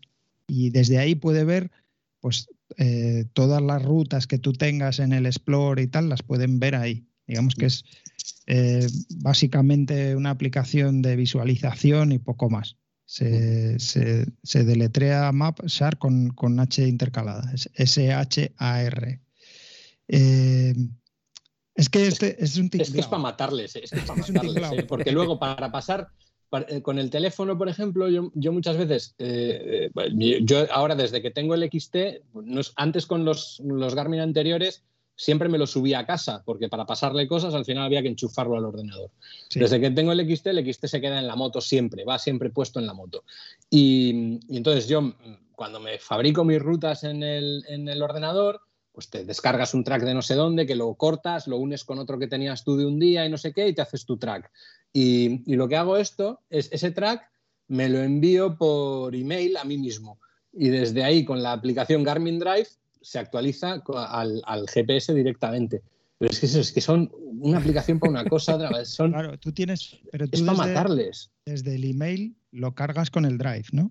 Sí, Garmin Drive. Bueno, eh, sí, hay otra manera de Y hacerlo. ya de entrada, llamarle a cualquier cosa de, de ordenadores Drive, joder, ¿sois idiotas o qué? O sea, ¿eh? No, os han robado Google el nombre hace años, no, no lo uséis vosotros. ¿eh? Ya, sí, sí, no, son, Es que son para matarles. Yo un día, yo de verdad, un día voy con, con armas a la sede central de Garmin y, y- y empiezo a matar gente, porque mira que lo tenían a huevo para hacer aparatos perfectos y software perfecto, pero es que no, no quieren, no, no se llevan bien entre ellos y no quieren. ¿Mm? Porque incluso para ordenador tienes el Basecamp, que es, digamos la Sí. aplicación, pero la aplicación te viene sin mapas. Sí, O sea, los mapas los tienes que instalar. Para me eso digas. necesitas otra aplicación que se llama Map Install y luego hay otra que Sí. se llama Garmin Express, que es también para comunicar el GPS con el Basecamp. Sí. Bueno, es, una mía. liada que aquí yo me pierdo. Madre mía. Bueno, eh, por cierto, Josemi, confirmado que no hay versión para Linux del Basecamp. Ya no lo quiero. vale, Ya no- vaya por Dios. Nada, Pero bueno, bueno, una pena. Yo te, si quieres te explico cómo hago yo con este, con Sí, el móvil, dale. porque yo el Basecamp apenas lo uso. Eh, yo me tengo hecho mapas pues con, el- con, el, con la aplicación de Google de mapas, que no sé cómo se llama, MyMap, no, me, Sí, My Maps, sí. Algo así, ¿no? Sí. Ese con la Vale, que puedes exportar GPX, sí. ese es, ese es. Pero es que también he descubierto ayer manera de exportar desde el Google Map directo, el que tenemos todos, el Sí. Maps, que se llama ahora, ¿no? Hay una manera de hacerlo. Entonces, claro, a mí ayer ya me explotó la cabeza porque yo es lo que suelo utilizar. Porque tú en el GPS puedes ir a la pantalla principal, pone, está dividida en dos, pone destino o ver el mapa. Si vas a ver el mapa, pues el- vas viendo el mapa de fondo y navegas. Pero si le das a destino, pues tiene la típica menú para, para configurar tu ruta. Tienes, puedes ponerle ir a casa, si tienes configurada tu casa y tienes el típico acceso directo, puedes ir a la aplicación de Explore. Y esto se comunica con el móvil, lo que tengas en esa aplicación hecho, y luego lo típico, direcciones, guardados, recientes, por categorías, y luego tienes la opción de ir a TripAdvisor, que lo tiene Sí. directamente el GPS, se comunica con el móvil, y Overlander, perdón por la pronunciación, ¿eh? y Foursquare. Tiene esas tres aplicaciones genéricas que tienen contrato con Garmin y te ofrecen información, pero esto es lo típico, restaurantes, hoteles, actividades, yo esos no los uso. Yo tampoco. Sí, Luego- que hablamos de Tontón, que también tenía algo parecido. Sí, algo Claro, parecido. luego tiene aquí una función también de que te da los precios de los combustibles de las gasolineras que tienes cercanas. Bueno, pues según te vas bajando por la lista se va alejando, ¿no? Y te da el precio que tiene aquí del combustible. Que eso está bastante bien, pues si quieres elegir la más barata. Pero bueno, Eso no lo conocía yo, no lo he visto. sí, sí, sí. en- te- si le das a destino, Mm. meter destino, que tú aquí ya Sí, puedes sí. configurar eh, pues vía texto, Sí, sí, sí. porque si quieres hacer una ruta, entonces no es aquí, tendrías que ir a las aplicaciones que tiene Sí, el gestor de el móvil que tiene varios y ahí tiene una que es planificador de ruta, otros Mm. tracks, o sea, depende cómo quieres hacer, tiene el trackback, tiene un montón de cosillas. Eh, sí hay en destino, abajo del todo tiene, porque esta igual es nueva, a mí no me sonaba. Eh, pone precios de combustible. Como lo tengo ahora conectado al móvil, que está tirando Ujú. de datos, pues ya me da la que tengo aquí a 600 metros, pues mira, a 1,36 la, la gasolina 95. Eh, yo lo que suelo hacer normalmente, en vez de ir aquí, yo estoy en casa o en la cafetería o donde sea. A ver, ¿a dónde quiero ir? Normalmente yo hago como, como Martín, un destino uno único, aunque se puede hacer una ruta, pero lo que suelo es ir al Maps y digo, coño, quiero ir a esta playa o a este restaurante, o porque lo bueno de Google es que tú buscas cualquier restaurante, te sale en el mapa, pinchas y le dices, quiero ir ahí. El que Mm. use Maps de, de Google más o menos sabe a qué me Ujú. refiero. Sí. Tú le puedes decir compartir esa ubicación Mm. y directamente se la envía, te dices compartir con Drive, que es la aplicación de eh, Garmin que de tienes en el... Ajá. Y aunque tengas el GPS en la moto y esté apagado, eso se Mm. queda ahí guardado. Dice, en el momento que, que detecte el GPS, le va a enviar ese destino. O sea, que yo lo puedo hacer desde la cama, por la noche. Bueno, mañana vamos a ir aquí. Le digo, quiero ir a este sitio, ¿no?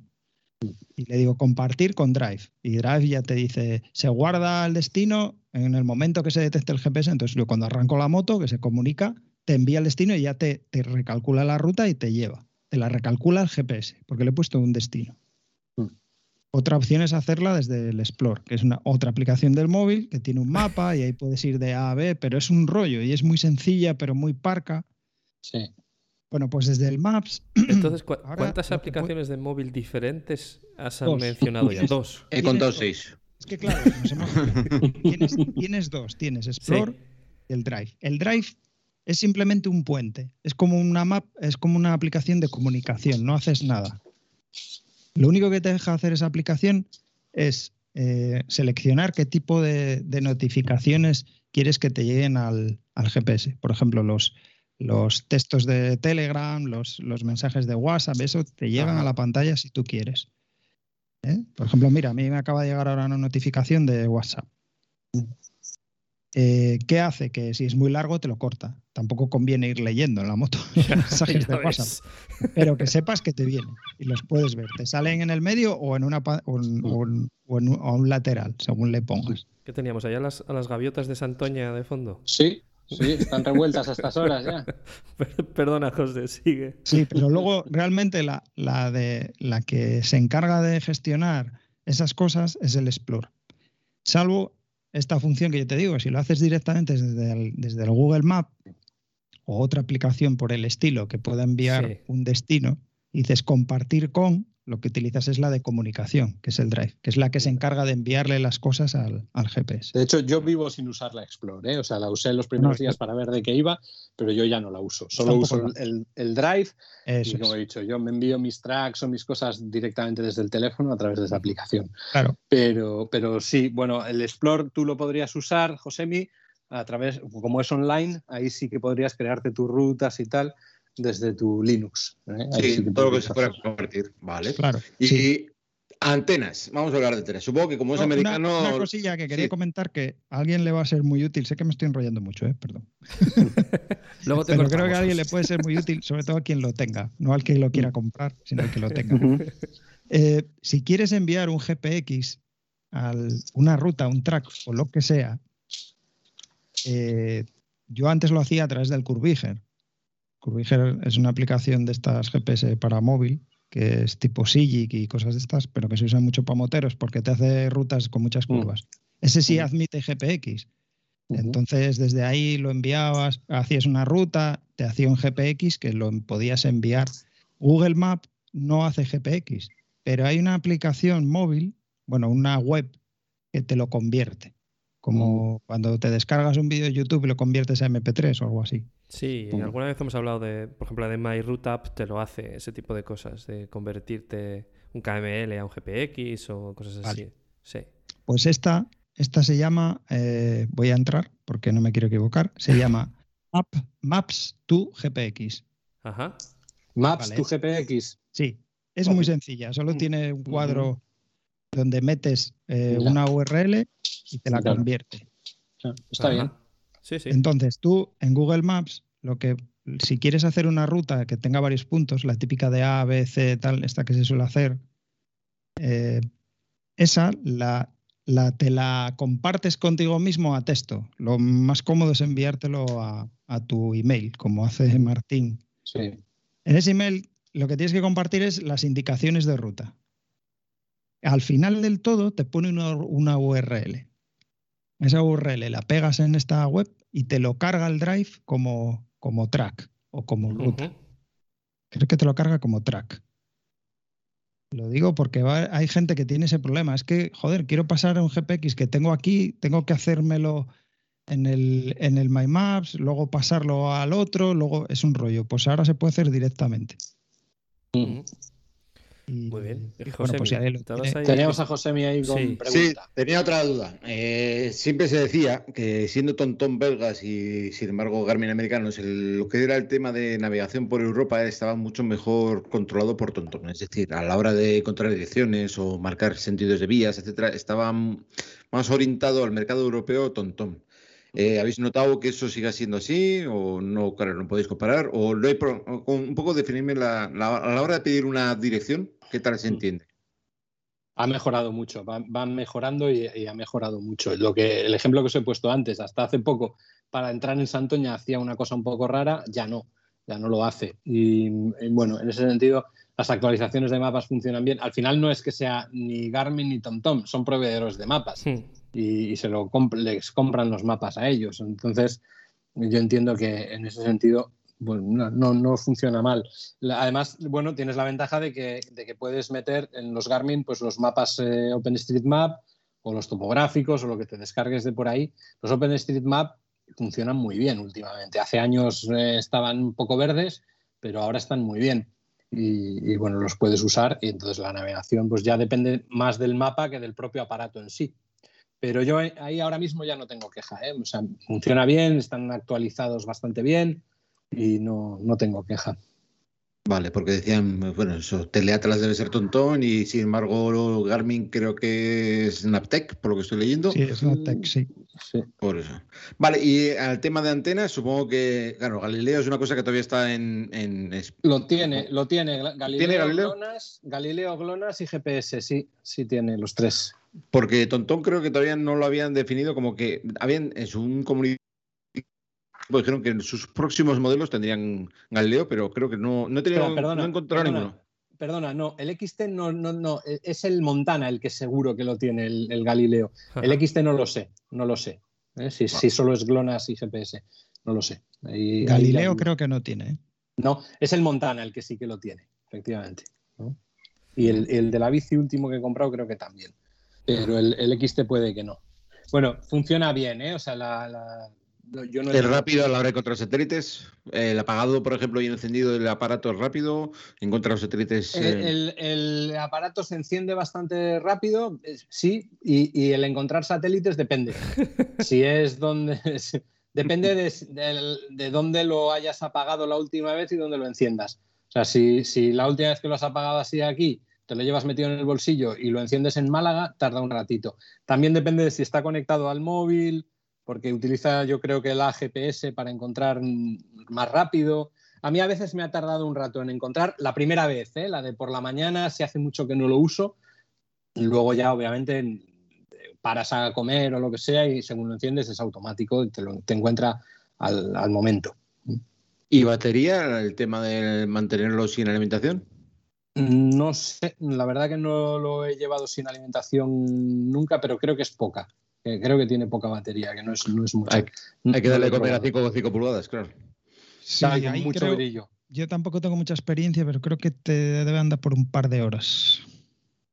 Sí, muy poco, muy poco. Este aparato está hecho, no como el Montana sí que tiene para 18 horas de batería en modo normal, hasta una semana en el, en el modo reducido, eh, pero este aparato está pensado para usarse, o sea, para estar enchufado en la cuna y usarse así. Supongo que el tamaño de pantalla y luminosidad, eso tiene que chupar batería, Sí. eso sí. Lo que ya no hace, que, que había unos Garmin anteriores que tenían la Garminada de que cuando lo, no- perdía la, la alimentación te bajaba la luminosidad al 30%, que era desesperante. Otra garminada que tenía este XT al principio, pues que no podías eh, variar el grosor del track que le metieras. Eh, yo lo tuve que cambiar pues, eh, con un archivo de configuración que rulaba por ahí en el foro de BMW, pero ahora ya, en una de las últimas actualizaciones, ya lo han hecho y ya por fin puedes navegar tracks también. Navegar tracks quiere decir, claro, no te va diciendo indicaciones giro a giro, pero sí que te dice qué distancia te queda del track y este tipo de cosas, ¿no? Y, y- te indica si te sales y este tipo de cosas. En eso van, bueno, van mejorando.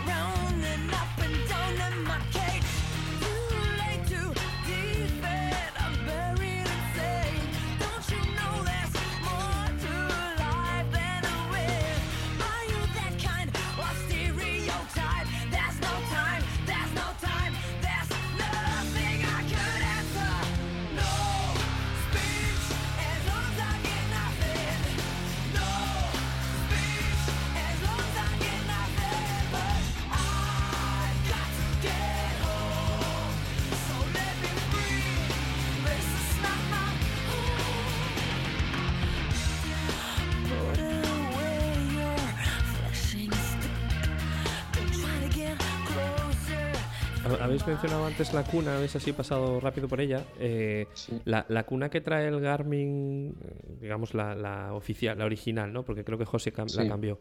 ¿Cómo de, ¿Cómo de fácil es de, bueno, de sacar y poner el, el- el GPS? ¿Incluye la La- parte de carga y tal? Es fácil, incluye la parte de carga. Viene de serie con unas bolas RAM y un brazo RAM. Yo no lo tengo puesto así, yo lo tengo en el soporte que mi, mi moto trae como un sitio para poner el GPS ahí y, y va puesto ahí solo con la cuna. Y eh, tiene una pinta de bastante endeble. A mí no me gustó cuando la vi, bastante endeble pensando en hacer trail. ¿eh? Ya, ya. Eh, pero bueno, a mí de momento, como está en garantía, le dije, bueno, pues hasta que rompa y a ver qué pasa. Y no, y no he. No, no tengo oído que haya habido problemas. Sí que hubo problemas al principio, una serie que cambiaron, pero vamos, que en general funciona, funciona bien la cuna. En eso no hay pega. Y se agradece pues que, que venga. Se, se quita y se pone con una mano, que quizá eso es algo que, que es Sí. lo que queríais saber. Con una Sí, mano lo quitas sí. y lo pones. es Sí, eso, un poco la, la facilidad para quitarlo y luego, pues, lo, como trae la alimentación, la alimentación incluida, mm, a veces hay problemas, sobre todo bueno, en la circunstancia de Martín, seguramente más, con Sí. el ajuste ¿no? del cacharro, que con las vibraciones y el movimiento eh, al final acaba haciendo mal contacto, cosas así. No hay pega. Yo creo que en esto Garmin tiene bastante experiencia y, y en esto no hay Garmin nada. en esto va bien. Sí, este, este lleva cinco pins que van, bueno, van amortiguados con muelle, ¿sabes? Mm. Presionan, no son fijos. Y digamos, el asiento de la cuna está embutido en el propio GPS, quiere decir que eso ayuda un poco también a aislar el tema de agua y demás. Sí, le da cierta hermeticidad. Sí, una goma, aunque una bueno, se, de goma. se- se puede llegar a colar un poco también, ¿eh? de Sí. agua, que después de un lavado, Sí. yo lo he visto. Eh, a mí también me da la sensación de endeble. Tiene solo, tú lo encajas y luego tiene una pestañita por arriba de plástico que es el- la que lo muerde, y sí da la sensación de ser como un poco endeble. Eh, pero claro, para, para off-road, yo en carretera, no sé, hombre, un bache fuerte que se pueda. Ya te digo, la, apariencia era de endeble, pero yo ya te digo que no se suelta. O sea, vamos, no me he dado yo leches con el. Vamos, no, no, no se suelta, no hay, no hay pega. Y funciona, funciona bastante bien en ese sentido, no hay, no hay pega. Yo, la verdad, no sé, la- aquí la pregunta es, José, ¿tú te lo volverías a comprar? Yo sí, sí, totalmente. Además, yo soy, yo También. soy, yo apuesto por, por los GPS dedicados. Yo el móvil también. no lo veo todavía. Yo tengo ahí dudas, fíjate, y, y en esta faceta de, de- de medio youtuber que tengo, eh, también le, le pedí a los de, después de hacer las pruebas de mi Garmin XT, del Garmin Montana, y como hay tanta moda ahora, sobre todo la gente que hacemos trail, con los móviles rugerizados, le pedí a la gente de Blackview España que me mandaran un teléfono, que por cierto ese me lo regalaron. Me- Vamos, o nunca me han pedido que lo devuelva. y han pasado ya- No, no has preguntado, ¿no? ¿eh? Igual ahora me llaman, no, no he preguntado. Y me mandaron uno y hice las pruebas con, con varias aplicaciones. De esto podemos hablar otros días. Me gusta mucho Sí. porque, claro, la, la- la opción de, de- de, bueno, de Android te da opción de que hay muchas aplicaciones eh, que al final encuentras la que te guste. Y incluso ahora hay un- una aplicación que es el dashboard, el Drive Mode Dashboard, que es como una aplicación, si tú vas a usar el teléfono ruborizado como GPS dedicado en tu moto y solo para eso, no lo usas compartido como teléfono, eh, pues tú según enciendes el teléfono sale como un tablero de una moto digital donde te sale la velocidad y donde te salen accesos directos a las diferentes aplicaciones de navegación que tengas y, y, o sea, se enciende ya en esa aplicación dentro. La verdad que está bien, pero le sigo viendo, le veo pegas. O sea, hay cosas que me gusta mucho. Tengo muchas ganas de empezar a usar eh, roadbooks digitales en algún tipo de tablet de este estilo con Android. Hay una, no sé si conocéis, la Carpe Iter. ¿Os suena la Carpe Iter, la tablet esta? No. No, no. Yo, he pues- probado varios software de, de roadbooks. He probado dos o tres para Sí. otra historia. Yo, yo tengo alguno. Pues, pues fijaros, el- la Carpe Iter esta es una tablet de siete, tablet rugerizada de 7 pulgadas. Que hay un tío que es checo que, la, que las trae, son unas tablets chinas, que este las, las trae de China. Ah, él fabrica una base de carga, una cuna con pines tipo estas del, como los Garmin. eh, y, y tiene también unos mandos al manillar. Dos, tiene dos, uno inalámbrico por Bluetooth y el otro, Sí. bueno, los dos son por Bluetooth, pero uno se recarga y el otro va a eh, a la instalación de la moto, la, su alimentación, del mando hablo. Y, y esos mandos, la verdad, que están muy bien diseñados y con los mandos del manillar haces todo, manejas todas las funciones de la tablet, de zoom, de, de menú adelante, menú atrás, de buscar, de puntero. Y claro, con una tablet de 7 pulgadas ya puedes hacer- usarlo muy bien como Claro. roadbook. Y luego, claro, pues, pues sales a la carretera y navegas con Google Maps, que va muy bien, y cuando te vas a hacer un tramo por pistas, pues pones cualquiera de las que hay para Sí. pistas. Está muy bien. El problema, pues que vale 1.200 euros el ¡Ostras! Y no me lo esperaba eso, ¿eh? Eso no lo he visto que- venir. Yo cuando he visto el mercado chino hasta me he emocionado. Claro. Digo, uy, Ya, ya, sonaba muy bien, ¿a que sí? Sí. Sí, sí. Pues Las- eh, yo, yo es que estoy ahí con ganas de esto porque, porque soy muy friki de estas cosas. Y, y, hombre, a mí comprarme, a ver, yo el Android tiene una ventaja, ¿no? De decir, fíjate, lo de las aplicaciones y tal. Pero ¿cuál es vuestra experiencia con un teléfono Android? ¿Cuántos No, dura? ¿Dos años? Mala, mala. ¿Dos años? sí, sí, ¿Tres? sí. Dura un teléfono. No, te vas a comprar una tablet de estas Ya. que, Por 1.200 que viene euros. hasta hace poco hasta hace poco venía con Android 8 ahora viene con Android 9 que vamos Sí, ya sí. creo que por el 11 no Sí, O el 11, sí, el 11. Sí. Claro, te estás comprando una tablet que ya nace medio obsoleta que vale 1.200 euros y que sabes que no te va a durar más de tres años cuatro claro Sí. yo el Garmin Zumo este que me he comprado estoy bastante convencido pues hombre no sé si me va a durar como el anterior que lo tuve 10 años de uso intenso Sí. de verdad pues este no sé si tanto, porque las cosas cada vez se hacen un poco peor, pero, pero sé que me va a durar muchos años. Sí, sí. Y, y ahí es donde le veo la pega también al tema de, de la navegación con teléfono y también la cobertura GPS es un poco peor. Mi experiencia con este que me mandaron de Blackview es que es un poco peor. Y luego la pantalla, nada que ver con la de mi Garmin, Claro. con mi, mi Garmin Zumo XT. creo, que, Eso yo es- creo que este tema lo vamos a tener que retomar contigo, Martín, en otro programa. Sí. Y vamos a hablar de móviles y de aplicaciones para móviles, porque aparte de los cacharros como tal, hay aplicaciones a- infinitas. Entonces, eh, tenemos que darle una vuelta a ese, a ese tema también. Sí, porque está a tope mucha gente usándolo. Luego, bueno, eh, y una cosa importante para cualquiera que nos oiga, sabéis que sabéis los soportes estos quad lock estos Sí, que se sí, giran sí. con un Eh. que son, son muy buenos. Bueno, yo como mi experiencia que ya algunos sabéis, yo he estado trabajando como guía de viajes trail por Alpes, por Sudáfrica, por Mongolia, por muchos sitios. Bueno, la- los quadlock estos en concreto son los causantes, los mayores causantes de estropicios en, en- en iPhones, en iPhones Claro. en concreto y, y en otros teléfonos de gama alta con estabilizador óptico de cámara. Sí. Eh, si tenéis un teléfono- ahora lo han intentado solucionar poniéndoles un absorbedor a los propios Calud, una especie de membranas de goma, pero vamos, no le quitan, unos no le quitan, blocks. Lo mío, lo- el Bueno. mío lo tengo en el trastero, no tengo más. No, no lo usé, no lo llegué a usar. No me gustó. Pues, la- A nosotros nos venían los clientes todo emocionados, ¿no? Bueno, a nuestros viajes siempre los clientes vienen muy emocionados y muchos de ellos es, vamos, como voy a hacer el viaje, me he comprado este soporte, vengo con mi super iPhone de la leche y el primer día le dices, yo no lo pondría ahí porque se te va a estropear el estabilizador de cámara. No te hacen caso porque se han comprado el soporte con mucha ilusión y a partir del segundo día ya no tienen cámara para hacer fotos en Alpes. ¿eh? Suerte que iba yo de fotógrafo también. Además de guía iba de fotógrafo, pero y se llevan mejores fotos incluso. Pero, Hombre, ¿dónde pero va a parar? ojo, todo, ojo todo el mundo con teléfonos de gama alta y usarlo en el moto, en moto porque se cargan los estabilizadores de cámara. ¿Sabes cuál es la primera? ¿Sabes cuál es la primera pregunta que hace el servicio técnico? A ver si lo has montado en una moto. Y la- mucha gente le tiene que decir que no, porque entonces no cubre la garantía.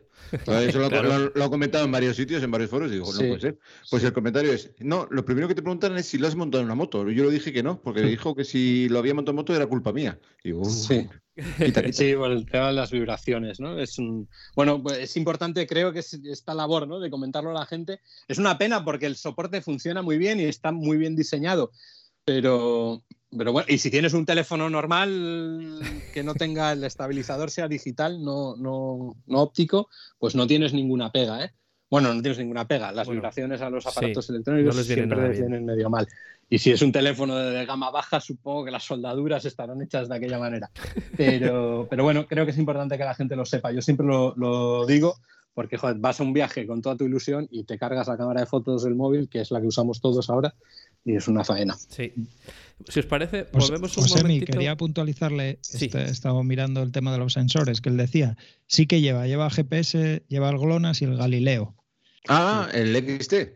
Sí, me llama la atención que lleva también el wireless, el, el wireless ANT, que se utiliza para las bandas estas de, de- Sí. para medir pulsaciones y cosas así. No sé para qué lo utilizará. Porque Garmin Pues- pero- pues- tiene sus propios sensores y. y- Pues aquí hay una garminada más. Ya, para cerrar, cerramos con garminada. Mira, los anteriores Zumo había la opción de comprar los sensores de presión de neumático que iban precisamente con, con esta tecnología, que es un Bluetooth de bajo consumo, ¿no? el, el ANT Plus ese. Y, y resulta que es- no son compatibles con esos sensores anteriores, no son compatibles con el Zumo XT este de ahora. Ostras. Garminada que ha enfadado a mucha gente Claro. que tenía los sensores anteriores. Claro, Yo la verdad sí. no lo uso eso, pero joder, es que, es que estos de Garmin, o sea, es, es eso, lo de que no se hablan unos con otros, de verdad, yo, yo no lo entiendo. Este lo que sí se comunica es con las cámaras estas de, deportivas, cámaras de acción de Garmin. Si tiene una aplicación también para... Lo que no sé es lo que hace, si manejarlas, y para grabar y parar y eso.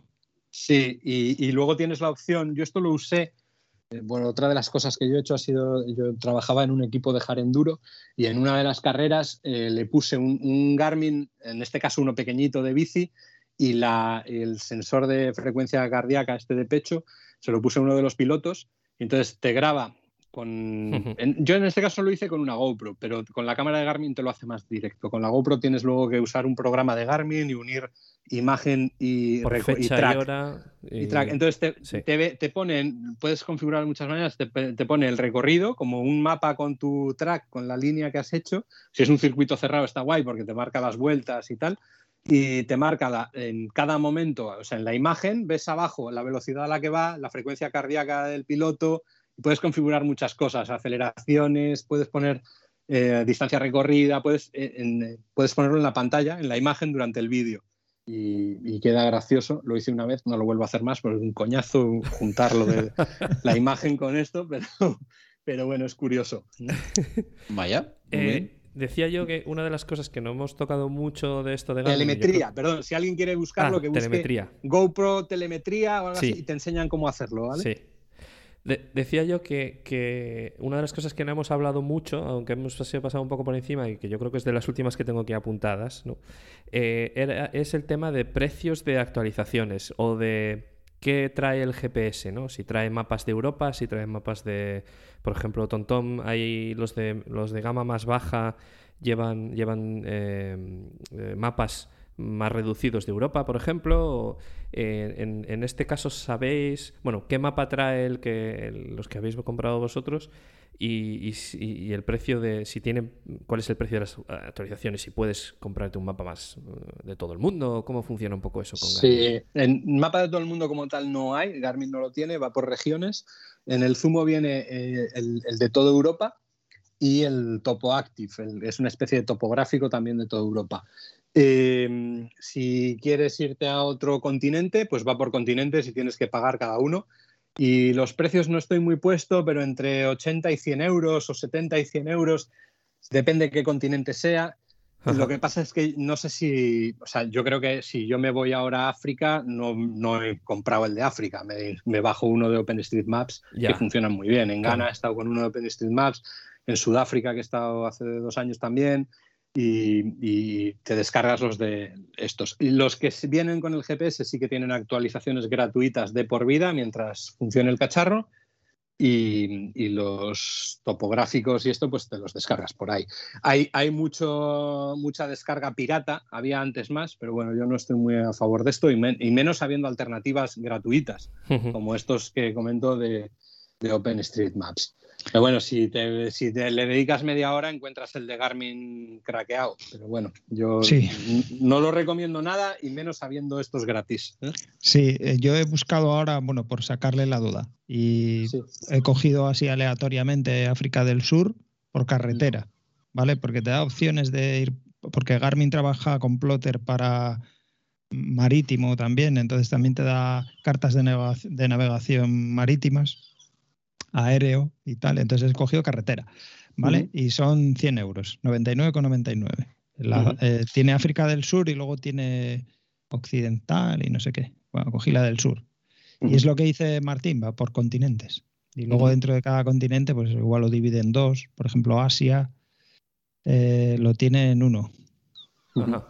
Y compras, compras la suscripción, el precio que estás diciendo es por comprar el mapa y ya está. No es una Eh, suscripción anual. O es una No, suscripción no, no. anual? Tú este te lo descargas y luego ya debe ser actualizable De ya por vida como los otros. Mm, Aquí no me indica eh, que sea. No lo sé, no sé. Igual actualizable, o sea, el gratuito solo es el que te viene con el GPS. Ajá. Eso no lo, no lo tengo claro, pero, pero bueno, no compréis mapas de Garmin. que los hay gratuitos que No es suscripción, ¿eh? Yo creo, yo creo que una vez te lo descargas, luego lo puedes actualizar. Sí, por ejemplo, el de Asia son 120. Pero es así entero. Bueno, no, sudeste asiático, perdón. Bueno, si tienes dinero para irte al sudeste asiático, eso no es dinero. No, pero tiene razón Martín. O sea, para muchas zonas que luego además igual hasta son incompletos, porque vete a saber tú en África esto si serán buenos o no. Los mapas igual te conviene No, más. ir es que me fío, me fío más de los de OpenStreetMap, de verdad, que hace años, me acuerdo cuando fui a Sudamérica, estuve tres meses por allí, eh, había más falta de mapas en 2013. Ahora te coges el OpenStreetMaps y es igual o mejor que el de Garmin. Entonces yo creo que ya no merece la pena ¿eh? coger, comprar el de Garmin teniendo el gratuito que es igual de bueno. Y otro consejo, eh, en- además del el mapa topográfico que viene de serie en el Garmin, en el XT de toda Europa, eh, además de ese hay un topo España V7. Mm, yo no recomiendo a nadie que lo compre. Ese, ese no, o sea, prefiero, yo prefiero en, en el XT la visualización me gusta más el que viene, el que viene con el aparato que ese. ¿eh? Entonces, bueno, pues por, como consejo. ¿eh? Pues os preguntaba esto porque a raíz del programa anterior que hicimos sobre TomTom, hubo un par de comentarios en en Evox, uno de, de Luis Ángel Buba y otro de La Motera, que decían que sí, que en el caso de TomTom, cuando tú te compras un GPS, los mapas son de por vida. Pero eh, las actualizaciones de los mapas son de por vida mientras el dispositivo no se queda obsoleto, según TomTom. Es decir, hay un momento determinado en el que TomTom decide que ese dispositivo ya no puede eh, recibir más actualizaciones de, de, Pues pasa con todo, ¿no? Si tienes un Mac eh, después de X años no, no, tienes actualizaciones de su sistema operativo, eh, hay un montón de razones por las que eso se tiene que hacer. Entonces, bueno, e, es interesante también cuando busquemos un sistema de estos que dice de por vida, que parece así como muy dramático, ¿no? Sí. Que nos sí. enteremos de cuáles son las condiciones del de por vida, porque si nos compramos. Por eso, un... dije, por eso dije antes lo de mientras dure el cacharro. Esto Eso pasa es. también con el servicio técnico. Eh, me consta que ha habido gente que le ha pasado, ¿no? Pues tienes un, un Zumo 670, 660 como el que tenía yo, se te rompe la pantalla Sí. y, y Garmin tiene como, es como una tarifa plana. Eh, paga, tienen estipulado Sí. tanto y te mandan uno nuevo, ¿no? Uno que tienen, o nuevo o reacondicionado más bien, ¿no? Sí. Te mandan uno. Pero llega un momento que te dicen, mira, no, eh, es que este ya está obsoleto y pues por 150 euros te mando el, el nuevo, el que usamos ahora. Que no está mal, ¿eh? es una cosa que pues, pues eh, no, no funciona mal del todo. No, eso además de Tontón creo que lo- no lo contempla, eso de No. poder un dispositivo, no es un buen punto. No, es una buena. Sí, sí, cosa. Eh, a ver, esto tiene una. El, el hecho de que digan de que es de por vida y que no los llevemos las condiciones es, lo- es lo malo, ¿no? Lo que te sientes engañado, quizás.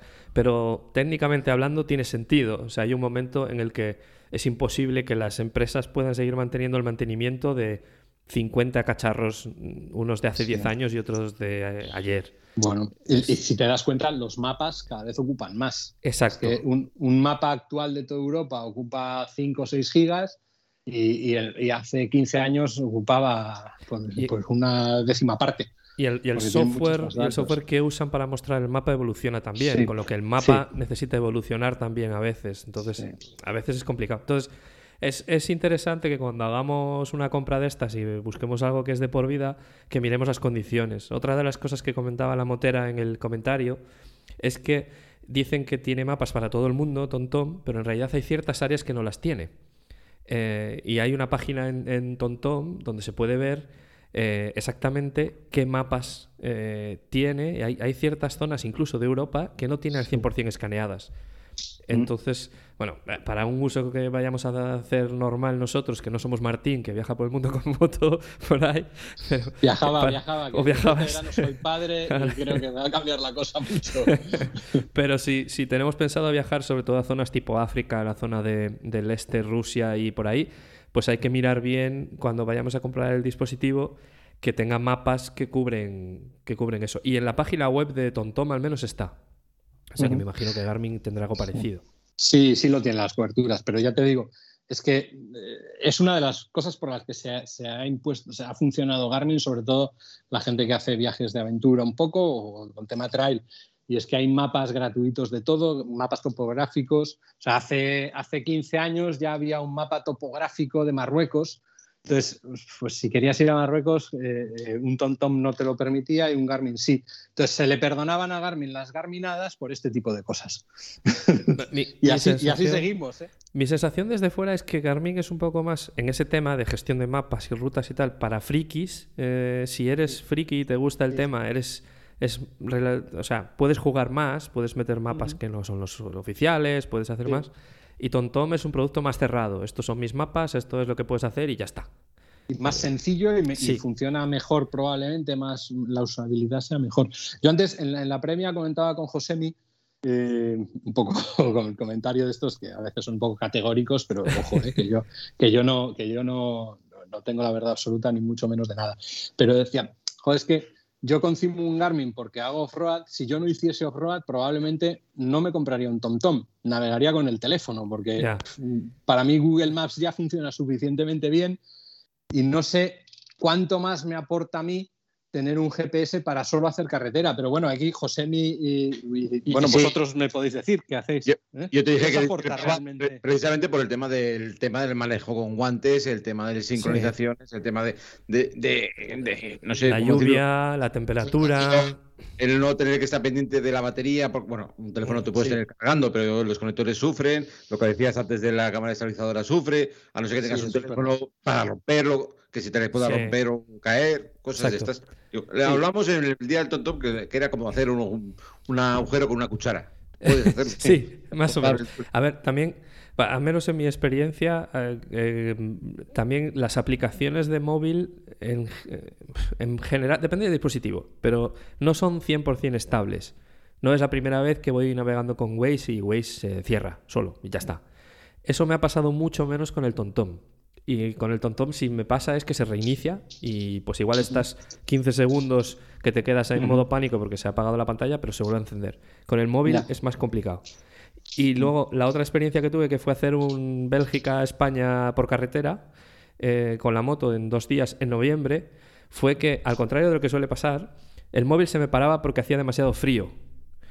Y, y se apagaba. Y de hecho decía problema con la temperatura y se apagaba porque hacía demasiado frío. Y también lo he visto al revés, con el móvil metido en una Con- funda calor, que sí. se calienta y se apaga. Para mí lo bueno de los dispositivos Sí. estos es el plug Es and play. verdad. Es que yo lo cojo, lo pongo en la moto y ya sea con la ruta que he predefinido o dándole ahí al botón, voy a donde sea. Claro, pero Sí, esa es la ventaja que le he visto yo ahora al XT con esto to- que me Claro. enrollé antes. A mí me pasa un Mm. poco eso. Yo estoy, puedo estar en la cafetería mirando dónde quiero ir y, no tengo que tocar el, el Garmin para nada. Simplemente decir enviar. Cuando arranco la moto ya, ya me está recalculando lo que he hecho. O sea, prácticamente viene a ser lo mismo. Yo llevo Sí, en un Smart Loop de esos, en el manillar el móvil también a veces, porque lo llevo cargando y tal. Y nada que ver lo que dice Josemi. Mm. Los guantes no se ve igual, los reflejos, es que no, yo no Sí. sé un roguerizado, pero Otra cosa que os habrá pasado seguramente es que vais navegando con el móvil, Google Maps y una llamada de tu madre que no puedes esto y te has pasado tres cruces. Eh, eh, mamá, te tengo que colgar, pero queda mal, queda feo, no puedes. Ya. Te- te das la cuenta. Eso pasa, sí, eso es verdad. de hecho aquí me detecta la wifi desde el garaje Mm. y porque necesita alimentación, si no eh, se podría actualizar desde la moto los mapas, no necesitas ni sacarlo. Lo que pasa es que requiere que esté conectado a una fuente de alimentación Sí. para actualizar, para evitar a- que se apague en mitad de- del Claro. proceso y tal. Claro. Si no, ya te digo, alguna vez que me va avisando el móvil que tengo que actualizar, llego aquí al garaje y como detecta la wifi, ¿quiere actualizar? ¡Déjame! Bueno, la verdad que a pesar de todas las garminadas que hemos comentado, que, que muchas se- son problemas menores, ¿eh? aprendes a, a Sí. superarlos o a vivir con ellos, pero este, este Zumo XT es un muy buen aparato, ¿eh? es un, ha dado un salto de calidad eh, Garmin muy importante en, en este aparato y le hacía falta, se estaba, quedando, se estaba quedando muy atrás en cuanto a usuario de carretera. Yo entiendo que, que la gente prefiriese un, un TomTom a, a un Garmin de los de hasta hace dos años. Eh, vamos, sin duda. Ahora yo no lo tengo tan claro. Quizá a nivel aplicación todavía TomTom sigue ganando, porque es sencillo. O sea, para Sí. alguien que no se quiera complicar, a Sí. ver o me haga una rutilla y me la envía. Pero Sí. bueno, como yo intenté antes explicar, aunque no muy bien, porque me lié y parece que es muy farragoso, no es tanto, Sí. es tan sencillo como eh, decir en Google Maps, quiero ir aquí, enviar al GPS y, y ya Sí, está. es verdad que es difícil de explicar, pero yo, yo que Sí. tengo el aparato te he entendido, es, es un proceso de dos segundos, efectivamente, no, no es no es un, o sea, es No, muy no sencillo no hacer. es complicado. El problema es desde el ordenador, eso sí. Claro. Muy bien, pues chicos, yo no tengo mucho más por aquí que contar. No sé si Josemi que, que todavía tenía. No, no, no. He aprendido mucho y de hecho me he quitado muchos prejuicios que tenía contra Garmin. Yo he sido siempre tontón desde los tiempos de la PDA, como estaba, de usarlo en el sistema de, de software. Pero como eh, eh, al principio lo he dicho, yo venía a criticarlo. Yo, yo, bueno, le voy a meter caña porque sé que se cuelgan, sé, sé- sé que no se ve la pantalla, sé que refleja mal. Y, y resulta que, que- que me he quedado enamorado. Solo que me, me falta conocerlo marrón, porque es para Claro, darle ya una más vida. Bueno, y para eso, Josemi, te digo, ¿eh? que me has, me has puesto el scooter como excusa. Hay scooters ya muy la trail. onda, ¿no? La ¿eh? X Adventure. Hombre, Eh, pero yo soy pobre. Yo, yo solo tengo una Suzuki Burman. Eso es, eso es de pobres. Hombre, eh, pues puedes comprar una Piaggio Tifón. Yo tuve una de, de chaval y fue mi primera trail. ¿eh? Eh, tengo un, tengo un vídeo en, los arcos en el que mi moto ha hecho trail. Eso lo reconozco porque en el curso de conducción que nos hicieron los arcos, mi moto ha hecho trail y tengo un vídeo que lo demuestra. Pero mm, bien, o sea, no lo vamos a repetir muchas veces. Bueno, no, Bien. no- no hemos hecho, no hemos hecho el mismo disclaimer que hicimos con el de eh, Mm. pero Garmin no nos paga nada de esto. O sea que No, no, no. aquí lo hemos defendido y lo hemos atacado, pero Garmin no nos paga nada de esto. No, Por no. desgracia. Sepáis, hay por que desgracia. Que oye, que cotizar. nosotros estaríamos encantados, ¿eh? No tenemos ningún problema. Pero, Hombre, entre José y yo aún les hemos hecho gasto, ¿eh? Sí, por eso, por eso. Al- alguien en Garmin tiene un chaleco Claro. a cuenta nuestra, ¿eh? Exacto. Yo he oído por ahí que regalan teléfonos, ¿eh? A mí se me han puesto los dientes largos. A eso sí, los de Blackview, los de Blackview España, gente David, maja. ya estás tardando en La pedirlo. próxima, la próxima hacemos una review de Blackview, a ver qué hacemos.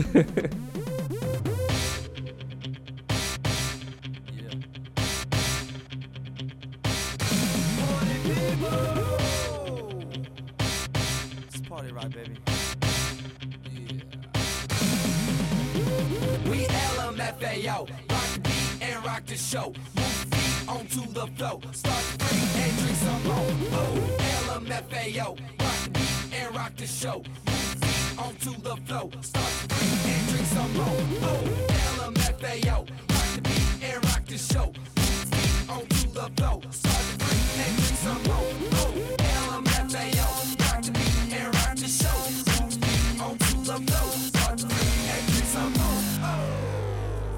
Vale, me, me voy a hacer, me voy a hacer un poco de spam, pero bueno, Sí. con- de- un poco de, de- no, no por spam, de verdad, sino por un tema de estas cosas, a ver, de viva voz es complicado.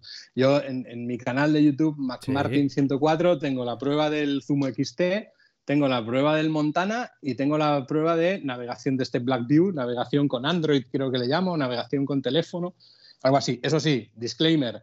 Yo todo, como habéis visto, enfocado al trail. Yo pienso en el trail. Lo demás me- lo, lo pienso, lo pienso de puntillas. ¿eh? El canal de McMartin, ¿no? Es Sí. Canal de Entonces, YouTube. Yo, bueno, sí. yo en el de Dame Rueda, de los pocos vídeos que he subido, uno de ellos también es hablando del XT, explicando mira, ahí Sí, un poco. te lo he visto. te lo he visto. Tenemos, tenemos de Tenía idea de haber hecho una segunda parte explicando todo esto de las aplicaciones, pero lo tenía verde. Yo creo que ahora sí podría volver a hacerlo y explicar un poco cómo sea. Has necesitado un tiempo de maduración. Es que es Garmin, es, Es así, que, la claro, maduración con, necesaria. con tres aplicaciones en el móvil, dos en el ordenador y una en el Garmin. Un servidor que un servidor. en casa y tal. Efectivamente. Muy bien, Nos hace falta Fernando para explicarnos eso. Sí, sí, Fernando lo tenemos por ahí, por con la. Eh, Fernando, la- el tema de navegación, él tiene un problema, creo que sabéis, en, en la vista. Sí. Y el tema de navegación lo tiene, es muy peculiar lo que hace él. Sí, Y yo le recomendé un dispositivo que no sé si a vosotros os saltará mucho en publicidad, en redes sociales y tal, que es un aparato redondito que te hace sí, una que navegación se pone en el como por- espejo, ¿no? Que se pone la barra Sí, del y espejo que- o algo así para los y, y te hace como por iconos una navegación así, Sí. porque él va navegando con los tracks haciendo una De cosa oído. muy rara así, de oído. Sí. De oídos, efectivamente. Y yo le recomendaba eso. Bueno, no sé, es, es- es peculiar. La navegación de Fernando es peculiar. Lleva, lleva un auricular y lleva el, el Osmand y, y va con. Alguna vez nos lo ha contado, yo creo. Va con las instrucciones de, de, de- de- de eso, de, voz. Eh, sí, acabar- ni, ni siquiera acabar- el móvil en un soporte, lo lleva metido en la acabar chaqueta. Loco. Tiene que acabar loco, porque yo, comprobando este Blackview, puse las indicaciones de voz. Claro, en un track es prácticamente cada punto del track donde te dice algo. Te hace una cosa muy rara con el Lostman. O sea, yo lo quité en, en 30 segundos porque me daba demasiadas indicaciones absurdas. Así que Fernando tiene que acabar zumbado. Luego hace los vídeos que hace, por algo es. Exacto, eso te iba a decir. Pero le echamos de menos, le echamos de Le menos. echamos mucho de menos, sí, sí, sí. siempre, siempre, siempre. Este verano no ha pasado por aquí y yo le echo mucho de menos. El año Sí. pasado, por estas fechas, le tuve unos días por Santoña, que fue cuando Ajá. diseñamos la TED de Cantabria. Y, y Ahí, anda liado con la, con la Sí. TED. Bueno, aprovechando que estás aquí, eh, te vas para el Dakar, ¿no? Me voy para el Dakar si Ostras. todo sale bien, porque, y esto daría para mucho programa, nos salía una muy buena la ASO. Eh, para correr el Dakar hay que correr un rally previo de los que organizan ellos y cobran bien caritos. Y entonces nos dijeron, bueno, pues si os apuntáis al Rally de Andalucía y lo termináis, ojo, yo hablo en plural, yo soy el jefe de equipo y voy con... Hay tres pilotos que son los que van a sufrir. Yo voy a vivir el glamour ¿no? del Dakar. Y, y nos dije, yo soy el team manager, entonces yo gestiono pues esto, inscripciones y estas cosas. Y nos dijeron, nada, pues eh, con vuestro palmarés, nada, acabar el Rally Andalucía y ya estáis, ya os podéis apuntar al Dakar. Entonces fuimos al Rally Andalucía, que es muy caro, esos rallies son caros. Lo acabaron perfectamente, de hecho, algún piloto con algún resultado muy bueno en alguna etapa. Y mm, nos inscribimos al Dakar, hicimos el- la inscripción, el pago previo que hay que hacer y tal, no sé qué. Y nuestra sorpresa es, uy, es que este año va a haber mucha arena en el Dakar y creemos que os vendría bien mm, entrenar más en desierto. Y curiosamente nosotros organizamos el Rally de Marruecos, que este año no tenemos ni un puto inscrito con el lío que hay, y que creemos que para que vayáis al Dakar tenéis que inscribiros al Rally de Marruecos, que la broma va a costar entre 20 y 30 mil euros, ¿vale? El, el ir tres pilotos al Rally de Marruecos, el Rally previo. Vale, os hagáis una idea de lo que se maneja en estas movidas. ¿eh? Así que nos acaban de liar una, nos acaban de liar una los de la ASO, que estamos contentos con cartera. Que quieren hacer caja más que. Hombre, Es que tú nada. sabes cómo se, cómo se llamaba el, el organizador del Dakar, ¿no? Castera, ¿no? Que Castera. ahora es Pues cartera. ahora se llama cartera. Que- que- Cartera. Por si acaso Cartera. hay algún despistado que no lo sepa, tú eres el team manager, aunque lo he dicho al principio, del Twin Trail Racing Team. Los pilotos Sí. son Isaac Feliu, Carles Falcón y Albert Martín. ¿Lo estoy diciendo bien? Sí, Albert, Albert Martín, un máquina de piloto que hemos fichado, que como nos despistemos nos lo roba KTM. y si alguien quiere apoyar al equipo, te- tenéis un, un crowdfunding, ¿no? Sí, tenemos una página web, twintrailracingteam.es, y, y una de las cosas muy locas que hemos hecho es esta especie de crowdfunding, que desde 30 euros ahora empezó por 25. Ahora hemos hecho una segunda fase, pues se agotaron. Tenemos 600 supporters desde ahora desde Ujú. 30 euros, que te da acceso a un grupo de Telegram donde estamos todos mal de la cabeza. Y, ahí vamos comentando, pues con mucha realidad, porque hay cosas que no se cuentan y cosas que nadie sabe, pues eh, todo lo que supone correr un Dakar, incluidas estas cosas que nos, estas jugarretas que nos hace la ASO, o cuando te inscribes a un rally, pues cuánto cuesta la inscripción, cuánto cuesta el alquiler obligatorio de los equipos de seguridad, de GPS estos de seguridad, las balizas y tal, que cuestan un dineral, las licencias que cuestan un dineral. De todo esto lo vamos contando, el tema, bueno, todas cosas técnicas y, los rallies previos que hemos hecho de entrenamiento, que son Andalucía, el Gelas Rally, ahora dentro de 10 días se van a Croacia con el- a correr el Dinaric Rally, porque ya estaban inscritos antes de que supiéramos que teníamos que ir a Marruecos. O sea, nos han hecho una jugada mm, bastante cabrona. Y luego en octubre el Rally de Marruecos y si todo va bien, pues el Dakar en enero en Arabia, que bueno, pues ahí estaremos contándolo. Y que le interese, pues en- tenemos un grupo de Telegram muy activo donde vamos contando todas estas interioridades. Y nos lo pasamos bien, la verdad, nos lo pasamos muy bien. Nos va a estar bien. Y tenemos, tenemos una novedad que Charlie Siniwan, al que supongo que conoceréis, eh, se quiere venir con nosotros al Dakar, allí a hacer sus videoblogs y sus cosas, a vivir el Dakar un poco, a ver qué es eso del Dakar. Y, y bueno, estamos ahí con ella negociando también estas cosas porque las tarifas de prensa. En el Dakar todo es carísimo. O sea, para que os hagáis una idea, para que yo vaya al Dakar como prensa, como miembro del equipo, pero en prensa, pues vale tres mil y pico euros solo mi inscripción. O sea, que yo pueda ir. Si, si quisieras llevar un mecánico, que nosotros estamos muy locos y vamos sin mecánicos, los pilotos son los que se organizan y se reparan sus propias motos, pero si quisieras inscribir un mecánico, pues vale que creo que son 12.000 euros inscribir, no, 9.000, 9.000 y algo. Madre. Inscribir un mecánico, o sea, imaginaros la movida que es esto. Y, y es movida, más, más movida siendo pobres, claro. Si fuéramos ricos Claro. esto era una gracia, pero, Claro. pero entonces hemos hecho este crowdfunding, de momento tenemos 600 y pico supporters, la verdad que nos ha sorprendido, nos ha abrumado toda la pasta que hemos conseguido de ahí. Tenemos de patrocinador a Clean, tenemos, bueno, tenemos varios patrocinadores, la verdad estamos muy contentos.